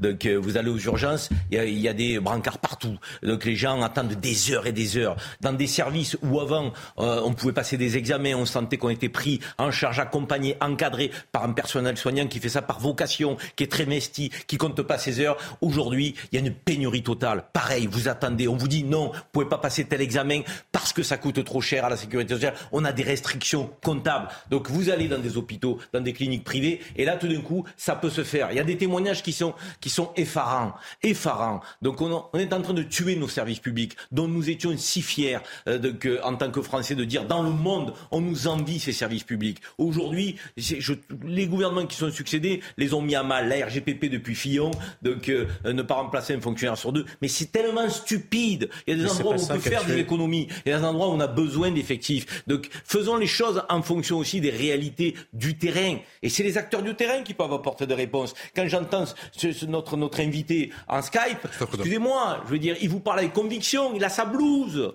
Il est tous les jours face à des patients, à des Français. Pourquoi on n'écoute pas des gens comme ça? Il n'est pas là pour faire, des dépenses, je dirais, euh, euh, qui sont incommensurables, euh, qui ne sont pas justifiées. Il est là pour dire je veux qu'il y ait un service public de la santé dans notre pays, qui tienne la route, dont on retrouve fierté avec. Entendons-les, ces acteurs-là. Il y en a assez. Christophe Prudhomme, je me souviens que vous avez été très dur, il me semble, vous avez eu des mots très durs lors de la nomination de François Braun, le ministre de la, de la Santé. Qu'est-ce qui pourrait vous faire changer d'avis? La question, c'est pas que je change d'avis. Moi, ce que je me demande aujourd'hui, c'est qu'effectivement, on discute euh, de l'alternative. Est-ce que nous nous donnons les moyens de développer un vrai service public de santé ou est-ce qu'on continue la politique qui a été initiée ces dernières années, qui va nous mener vers un système à l'américaine euh, c'est-à-dire bah, les riches pourront se faire soigner et pour le reste de la population, eh bien, ça sera la misère avec des résultats qui sont catastrophiques parce que je voudrais rappeler quand même que les chiffres concernant les États-Unis sont catastrophiques. L'an dernier, l'espérance de vie aux États-Unis a été inférieure à l'espérance de vie en Chine. Or, que je sache, la Chine n'a pas un service de santé de euh, très très haut niveau. Euh, voilà, donc il y a un véritable problème. C'est-à-dire que euh, est tant sur la santé que sur l'énergie, sur des questions politiques fondamentales. C'est la question du service public. Mais pour les gens qui nous dirigent, en fait, tout, il n'y a que le pognon qui compte. Qu'est-ce que vous voulez? Moi, aujourd'hui, je suis outré, j'ai mes jeunes collègues. Vous comprenez? Ils ont fait 10 ans d'études ils commencent leur travail à des salaires qui sont très en dessous de ce qu'ils pourraient espérer. Et surtout quand ils se comparent à des collègues qui ont fait des écoles de commerce et qui bossent dans des banques, ils gagnent deux à trois fois moins. Ils ne peuvent pas s'acheter un appartement à Paris. Il y a un problème quand même dans ce pays. C'est pas possible de continuer comme ça. Et moi je le dis avec force. Il y a une vraie colère, mais une colère qui est sourde euh, de la part du personnel. Aujourd'hui, on est au boulot. Mais il arrive un moment donné, vous savez, si, pourtant je le connais très bien, François Braun, mais s'il venait dans mon hôpital, je serais très méchant avec lui. Et aujourd'hui, si M. Macron venait dans mon hôpital, je ne lui serrerais pas la main. Je lui dirais, Monsieur Macron, les personnes là qui attendent sur des brancards et les, ceux qui meurent sur des brancards, vous avez une responsabilité morale parce que vous ne répondez pas à ce que l'on vous demande depuis maintenant très longtemps. Voilà, donc je suis très dur encore ce soir parce que moi je peux le dire, mais je suis un peu le porte-parole de la colère de mes collègues qui aujourd'hui sont au travail et n'en peuvent plus. Merci Christophe Prudhomme. Christophe Prudhomme, merci d'avoir accepté notre invitation, porte-parole de médecins urgentistes de France. On entend votre colère, on entend effectivement ce, cri du cœur et vous nous avez fait la transition vers l'électricité. Autre sujet majeur, autre sujet combien important, on en parle dans un instant, notamment avec Nicolas Meillan. A tout de suite. Allez, de retour sur le plateau de Punchline, toujours en direct jusqu'à 19h euh, pour notre plus grand plaisir. L'hiver sans coupure est à notre portée. Voilà ce qu'a dit aujourd'hui Bruno Le Maire concernant effectivement la situation énergétique. On en parle dans un instant avec Nicolas Meillan, Gabriel Cluzel, Karim Zeribi, Jean-Sébastien Ferjou et Geoffroy Lejeune, juste après le rappel des de l'actualité. C'est avec Mathieu Devez. La Normandie, victime d'une probable cyberattaque depuis la nuit dernière. Les services informatiques du Conseil régional sont paralysés. Les cyberattaques se sont multipliées ces dernières semaines contre des établissements publics. La plus récente a visé le week-end dernier le centre hospitalier de Versailles. Près d'un professeur sur deux s'est déjà auto-censuré par peur d'incident. C'est le résultat d'un sondage de l'IFOP. Il met en lumière la montée de l'appréhension des enseignants pour aborder les questions religieuses depuis l'assassinat de Samuel Paty. C'était le 16 octobre 2020. Et dans le détail, 70% des enseignants ont déjà observé une atteinte à la laïcité à l'école. Enfin, Vladimir Poutine assure qu'il faudra trouver un accord pour mettre fin au conflit en Ukraine.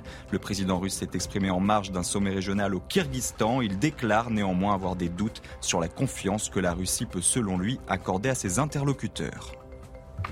Merci Mathieu. La France va-t-elle passer l'hiver sans coupure de courant? C'est assurément un sujet de préoccupation pour euh, les Français. Le gouvernement qui, vous le savez, a joué sur une, partie, sur une partition plutôt alarmiste ces dernières semaines, a changé radicalement de ton. On avait entendu le président Macron cette fois-ci. Eh bien, c'est Bruno Le Maire qui s'y colle. Je veux rassurer tous nos compatriotes, grâce au travail des salariés d'EDF, nous sommes dans la bonne direction. Arrêtons de nous expliquer que les réacteurs sont fermés, que c'est la catastrophe, qu'on ne va pas s'en sortir, que l'hiver va être insupportable. Ce n'est pas vrai. Nous sommes dans la bonne direction. Nous avons 37 réacteurs opérationnels sur 56 pour une puissance de 37 gigawatts. Notre plan de charge est clair, il ne change pas. Nous voulons une production de 45 gigawatts en janvier 2023 et nous devons tout faire pour tenir cet objectif. Sobriété et production sont les deux choix stratégiques qui nous permettront de passer l'hiver sans difficulté, c'est-à-dire sans coupure. Et je veux vous redire à toutes et à tous que cet objectif est à notre portée parce que vous êtes mobilisés, parce que nos compatriotes sont mobilisés et que cet euh, alliage de la sobriété et de la production doit nous permettre de passer l'hiver sans coupure. Le catastrophisme s'est donc terminé, Nicolas Meillan. Je vous sens euh, totalement euh, dubitatif. Je vous ai entendu écouter non, le, ministre écoutez, de l'économie. Non, euh, ce qui est sûr, c'est qu'a priori, pour le mois de décembre, ça devrait bien se passer. Hmm. À part si on a des avaries, comme hier soir, par exemple, dans en Paris, parler. où les gens se sont dit. Enfin, le scénario, le scénario catastrophe se réalise, ça y est, la France rejoint le tiers-monde. Non, il va falloir attendre encore quelques semaines. Euh, et pour le mois de décembre, a priori, ça devrait passer, puisque alors moi, ce que je comprends pas, c'est que RTE, il y a un mois, nous a joué le scénario catastrophe. Attention, on va avoir un problème en janvier, on n'aura que 40 gigawatts début janvier. Mais en fait, la bonne nouvelle du jour, c'est que 40 gigawatts, on les a maintenant, aujourd'hui. On y est. Et donc, début janvier, on va pas être à 40 gigawatts, on va plutôt être à 45 gigawatts, puisqu'on doit encore remettre 5 réacteurs en marche d'ici là.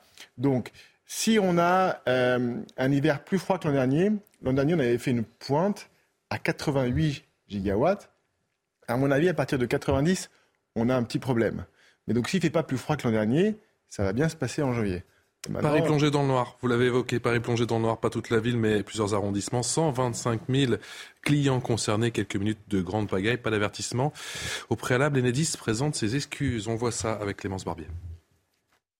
Dans ce quartier du centre de Paris, c'est le noir total. Paris 5e, coupure totale d'électricité dans le quartier. Hier, vers 22h15, les lampadaires feux rouges et immeubles sont éteints. Plusieurs arrondissements de la capitale sont privés d'électricité. Jusqu'à 125 000 clients sont impactés. La coupure a surpris les habitants. On allait pour voir un spectacle de jazz et puis d'un coup le- tout le bloc de quartier dans le noir, donc euh, un peu intrigué bien évidemment. Noir complet, il n'y avait plus rien du tout. C'est vrai que c'était c'était impressionnant à voir. ouais. L'électricité a été rétablie dans la plupart des foyers avant minuit. La panne vient d'un incident technique sur un transformateur, selon les gestionnaires de réseau Enedis et RTE. On s'est demandé ce qui se passait. On s'est dit, bah, on pensait que c'était pour janvier le délestage et c'est avant, non? Donc euh, voilà, on s'est juste posé la question et on a continué à faire notre vie. Des analyses seront lancées pour déterminer la nature de l'incident. Selon RTE, cette panne n'a aucun lien avec les coupures de courant programmées et ciblées qui pourraient survenir cet hiver en cas de surcharge du réseau électrique. Il y en avait un goût de janvier ou pas, Nicolas Meillan Bah, c'est toujours intéressant de, de, de voir. euh, On s'imagine pas ce que c'est une panne de courant. Moi, il y a trois ans chez moi, j'ai eu un câble sectionné. J'ai pas eu de courant pendant trois jours. Quand il est, on est le 15 décembre, qu'à 17 h il fait nuit, que vous chauffez au gaz, mais que la chaudière marche plus et que finalement vous avez plus d'électricité, ça fait un peu bizarre. Euh, donc euh, Bon, moi, ça a duré trois jours. On a, on a quand même survécu. Il faisait, il faisait 13 degrés à la fin. C'est un peu, c'était un peu frais. Euh, je vous dis, ça peut passer en janvier. Une fois de plus, si on a l'hiver comme l'hiver dernier, ça peut arriver. J'ai l'impression que que RTE a un peu surjoué le scénario catastrophe pour finalement pouvoir dire regardez, on a très bien travaillé, ça va bien se passer euh, et on est les meilleurs. Euh, on verra ce qui se passe en janvier. Jean-Sébastien Ferjou. Bah, oui, il y a aussi ce que Nicolas Meillon soulignait tout à l'heure, c'est-à-dire que autant on a pris beaucoup de retard, où à chaque fois le calendrier de redémarrage des réacteurs nucléaires a été décalé, là il semblerait que le retard soit un peu rattrapé, mais peut-être Emmanuel Macron a-t-il entendu l'inquiétude qui était en train de monter, entrevu la perspective que peut-être ça se traduise en termes de responsabilité politique, et taper un peu du poing sur la table. Hein. Regardez, il y a un certain nombre de gens qui ont alerté Loïc Le Floch-Prigent, il l'a fait euh, sur un certain nombre de plateaux de télévision, il l'avait fait en premier lieu sur Atlantico, ou d'autres qui ont attiré l'attention sur ce sujet-là. Donc on ne peut pas exclure que ce qui n'a pas été fait au début de l'automne avec finalement un gouvernement qui se tenait très à distance d'EDF, du conflit social, qui a participé aussi chez EDF à ce que ce calendrier de redémarrage des réacteurs euh, finalement euh, soit systématiquement décalé. Peut-être que ça, ça a un peu changé enfin, et souhaitons-le, parce que euh, effectivement, je pense qu'on sous-estime euh, ce que peut représenter euh, une vraie coupure, parce qu'il y a quand même le risque du blackout au cas où différents pays européens seraient enfin, concernés. En même temps, parce que dans tous les plans, les la plans de chaque pays sont construits sur le fait qu'en cas de nécessité, on importe beaucoup plus d'énergie euh, du voisin. Mais si tous les voisins sont concernés par la même vague de froid, par exemple, vous imaginez ce qu'il advient. Ils vont peut-être pas tenir leurs promesses en termes de, effectivement, de- d'exportation et nous les importations. Nicolas Meyer. Oui, alors, donc c'est plutôt une bonne nouvelle pour les, pour les coupures de courant. Euh, par contre, maintenant, on va pouvoir commencer à parler des vrais sujets. Oui, du coup, le vrai sujet, c'est le prix de l'énergie. Combien coûte l'électricité? Combien coûte le gaz? Je disais, nos industriels baissent de consommation de gaz de 30%.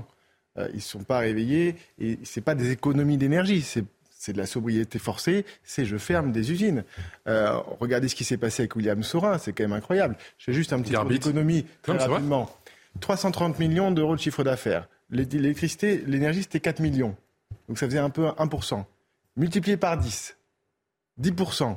Il n'y a aucune entreprise qui peut survivre dans ces conditions-là. Donc ils arrêtent et on va les payer avec nos impôts. Activité partielle. Mais l'argent magique, ça ne va pas durer éternellement. Euh, et donc il faut trouver une solution tout de suite pour décorréler le prix de l'électricité de celui du gaz. C'était l'engagement d'Emmanuel Macron en septembre. On est en décembre, il ne s'est rien passé. Et deuxièmement, il faut euh, mettre les conditions pour. Il n'y a pas d'alternative au gaz russe pas cher. Donc, il faut savoir ce qu'on veut faire. Euh, si on décide qu'on condamne notre industrie parce que le gaz coûte 6 à 7 fois plus cher qu'aux États-Unis, on y va, mais ça avoir des conséquences dramatiques. EDF annonce la remise en service, Gabriel Cluzel, de deux réacteurs nucléaires. 40 sont désormais connectés sur 56. C'est la bonne nouvelle du jour. Très bien, c'est parfait. Euh, nous sommes tous très heureux. C'est très bien. Il faut être positif dans la vie, donc c'est parfait.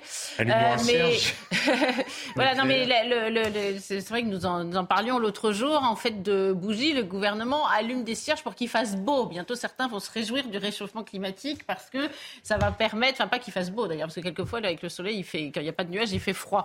Et pour qu'il y ait des conditions climatiques qui euh, favorisent un, chauffage moins moins sollicité. mais néanmoins, on se rend compte que euh, nous sommes à court terme euh, quand même extrêmement menacés. Nous sommes sortis du Covid en nous disant il faut réindustrialiser. On ne va pas réindustrialiser à la bougie du cierge de fait. Ça paraît quand même compliqué. Vous parlez de William Sorin, mais euh, on voit dans la presse, dans la PQR, des boulangeries. on sait que dans certains villages, j'ai vu notamment une boulangère du Doubs qui disait bah, écoutez, moi je jette l'éponge. Quand on est une petite structure, on n'a pas les épaules larges, on n'est pas William Sorin. Et si même William Sorin a des difficultés, on imagine ce que ça peut faire pour des, plus petits commerces. Donc il, va y avoir des, conséquences à long terme qui sont difficilement envisageables, mais euh, aujourd'hui complètement de façon euh, exacte. Mais euh, on sent bien que pour c'est pas encore demain la, réindustrialisation en France. L'hiver sans coupure est à notre portée, c'est ce que disait Bruno Le Maire. Voilà ce qu'il a également déclaré. EDF doit être le champion mondial de, de l'énergie nucléaire. Ça donne ça. EDF est un champion du nucléaire. EDF est un champion euh, des barrages hydroélectriques. EDF doit devenir demain un champion des énergies renouvelables. Et je veux dire là aussi avec beaucoup de force que ce n'est pas en produisant moins d'électricité nucléaire qu'on produira plus d'électricité renouvelable. C'est parce qu'on réussira sur le chantier du nucléaire, que nous réussirons tous collectivement à produire plus d'électricité nucléaire, que nous réussirons aussi sur les chantiers des énergies renouvelables, parce que c'est une même compétence, une même exigence, une même détermination, un même savoir-faire, une même mobilisation collective qui feront d'EDF ce que nous voulons qu'elle soit, le champion mondial de l'énergie. Il fait de la com, Bruno Le Maire, ou c'est un, objectif sensé?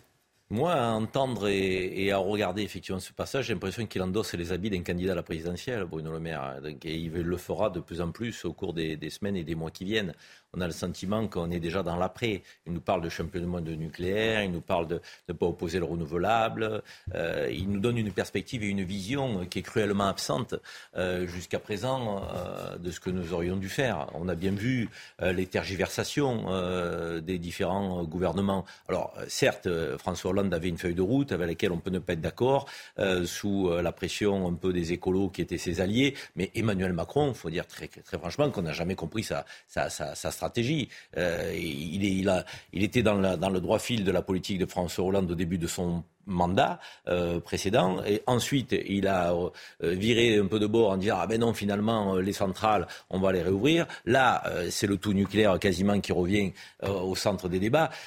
moi, je vais vous dire, sur les, ce qu'on est en train de vivre avec ce qu'on entend des différents ministres, du président ces derniers jours, je vois deux scénarios possibles. Soit une forme de théâtralisation de la situation, de que les ministres nous annonçaient les mauvaises nouvelles, étaient censés créer une forme d'anxiété dans la population, et le président, qui est le grand chef, arrive en disant Je tape sur table, mais non, tout va aller, euh, et je vous le dis, et, ça va fonctionner. Et donc, il, endosse effectivement le, beau rôle. Soit euh, le deuxième scénario, qui est, mon avis, celui auquel je crois, et qui est bien pire pour moi, les politiques ne maîtrisent plus rien.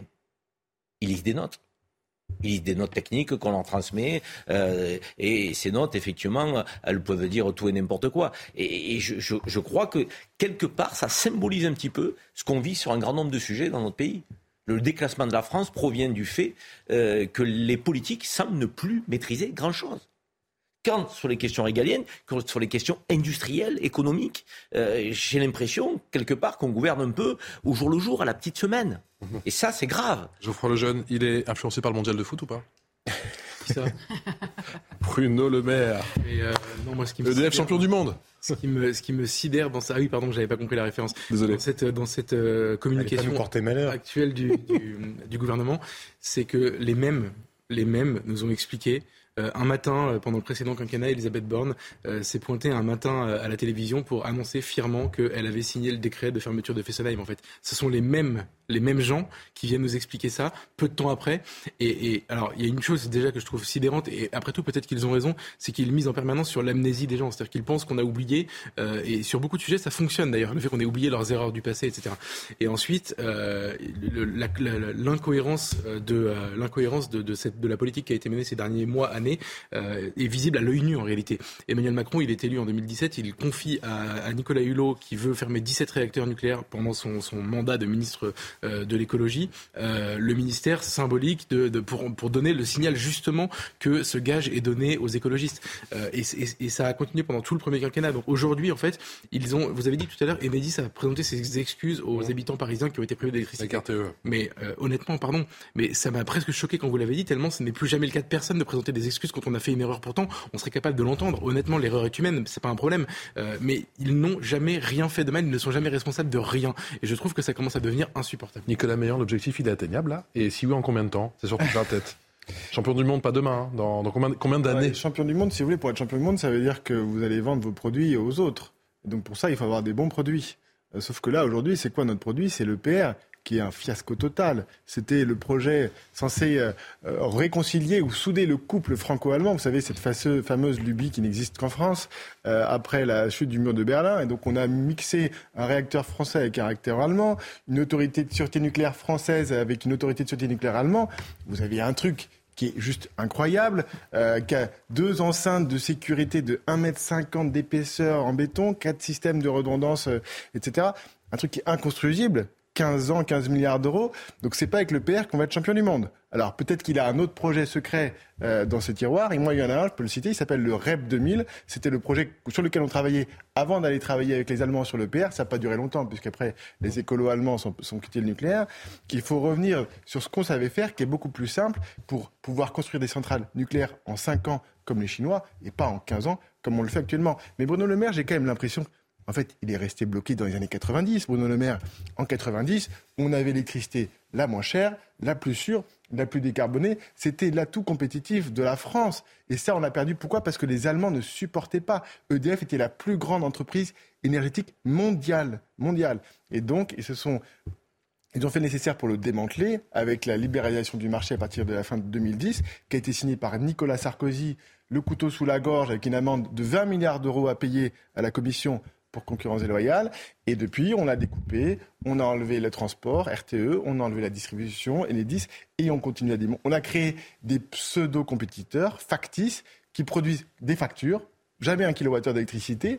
Et aujourd'hui, EDF se retrouve avec une dette abyssal et n'a plus les moyens. Malheureusement, euh, il faut que, il faut que, il faut que Monsieur Le Maire revienne sur terre. L'objectif champion du monde, c'est atteignable ou pas? Non, mais euh, vous connaissez cette pièce de Edmond Rostock qui s'appelle Chante clair. Il y a un coq qui chante toute la journée sur un champ de fumier. Vous voyez, un tas de fumier. Bah, nous, la France, on est quand même dans cet état-là. Pardon, mais nous sommes sur un champ de ruines. Je, je, je, je discutais avec quelqu'un hier, un avocat. Je lui disais, mais mais euh, dans quelle direction, dans quel sujet on peut dire qu'on se porte bien? Pardon de pas sortir un peu du, du sujet précis, mais tout, est connecté. le luxe, c'est peut-être le foot. On va attendre le 18 décembre. reconnaissons que ça concerne quand même pas euh, tout le monde. Nous sommes absolument dans le grand déclassement absolu. Moi, je rejoins euh, Geoffroy Lejeune. Je suis étonné que personne jamais ne fasse son mea culpa parce qu'on ne peut pas avancer si on ne reconnaît pas nos erreurs. Personne ne va à Canoussa. Personne. moi, je rêve d'un grand Beauvau dont on s'est fourré le droit dans l'œil en matière de justice, en matière de centrale nucléaire, d'énergie, de, euh, en matière migratoire, en matière hospitalière, en matière scolaire, en matière sécuritaire. Non mais dites-moi un sujet, Patrice, alors le luxe. waouh, le luxe, mais c'est pas pour les Français le luxe d'ailleurs. Alors oui, c'est vrai que ça, ça, okay, ça génère. Ok, j'ai un autre sujet. Mais euh, je, euh, franchement, dites-moi dans quel, le, même le cinéma, on est nul. Pardon. L'hydrogène. Emmanuel Macron a annoncé que le projet de pipeline d'hydrogène vert entre Barcelone et Marseille, c'était aujourd'hui, devrait être terminé d'ici 2030. Coût prévu 2 milliards et demi d'euros depuis Alicante. Emmanuel Macron. Nous aurons deux interconnexions importantes, Celorico Zamora et Barcelone, à Marseille, qui euh, vont permettre l'interconnexion de, nos trois pays. Cela permettra aussi ensuite sans doute d'autres interconnexions européennes vers d'autres pays qui voudront avoir cette, cet hydrogène. Et donc nous candidatons ensemble pour que ces interconnexions et ce projet H2Med puissent faire partie des projets d'intérêt commun, bénéficier des financements européens et puissent être parachevés d'ici à 2030. Nicolas Meillan, l'hydrogène va sauver l'Europe. Alors ça, c'est une fantastique euh, opération de communication, euh, puisque vous aviez un tuyau qui devait aller de l'Espagne en France pour transporter du gaz de schiste américain. Euh, mais forcément, en termes de marketing pour l'environnement, ça passe pas beaucoup. Alors, on l'a appelé différemment et on a dit c'est fantastique, on va transporter l'hydrogène et peut-être qu'en attendant l'hydrogène, on transportera un tout petit peu de gaz pour envoyer du gaz de schiste américain de l'Espagne vers l'Allemagne. L'hydrogène, il y a une phrase qui marche très bien pour le qualifier. Ça marche mieux en anglais qu'en français, mais je vais le faire en français. L'hydrogène a un très bel avenir et l'aura toujours.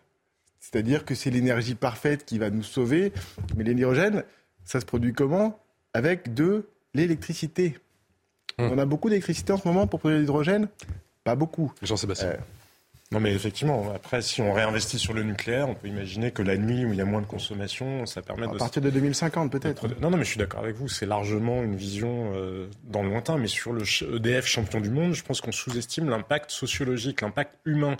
Quand vous avez, en quelque sorte, démantelé une filière ou découragé une filière, ça produit des conséquences de long terme. Vous l'évoquez, la séparation entre RTE et EDF d'un autre côté. Pour respecter les lois de la concurrence, on a fait que les gens qui connaissaient le mieux l'électricité n'ont pas eu le droit, bien souvent, et même chose avec avec la SNCF, vous savez, ceux qui s'occupaient des réseaux, bah, les vrais experts du ferroviaire ne pouvaient pas y aller parce que sinon c'était, ils étaient en conflit d'intérêts puisqu'ils venaient de l'entreprise d'en face. Donc on a mis des gens qui étaient des administratifs et qui n'étaient pas compétents. Souvenez-vous les grandes coupures qu'il y a eu, euh, notamment sur le, quand on a mis euh, Paris-Rennes en TGV. Euh. Mais c'est ça la réalité. La réalité, c'est que le gouvernement ne prend pas en compte les impacts parce qu'il n'y a pas que le visible, il y a toutes ces structures humaines invisibles qui sont présentes et qui font que les mêmes causes continuent à produire les mêmes effets. Et après, effectivement, il n'y a jamais de responsabilité dans ce pays. Mais moi, j'ai une interprétation un poil différente de celle de Geoffroy Lejeune qui disait, il mise sur euh,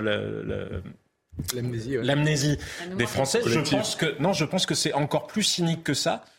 C'est-à-dire qu'ils misent sur le fait que les autres sont perçus comme encore plus incompétents qu'eux et qu'on dise, ben regardez, le plus intelligent, il n'y arrive pas. Vous imaginez si c'était les banques?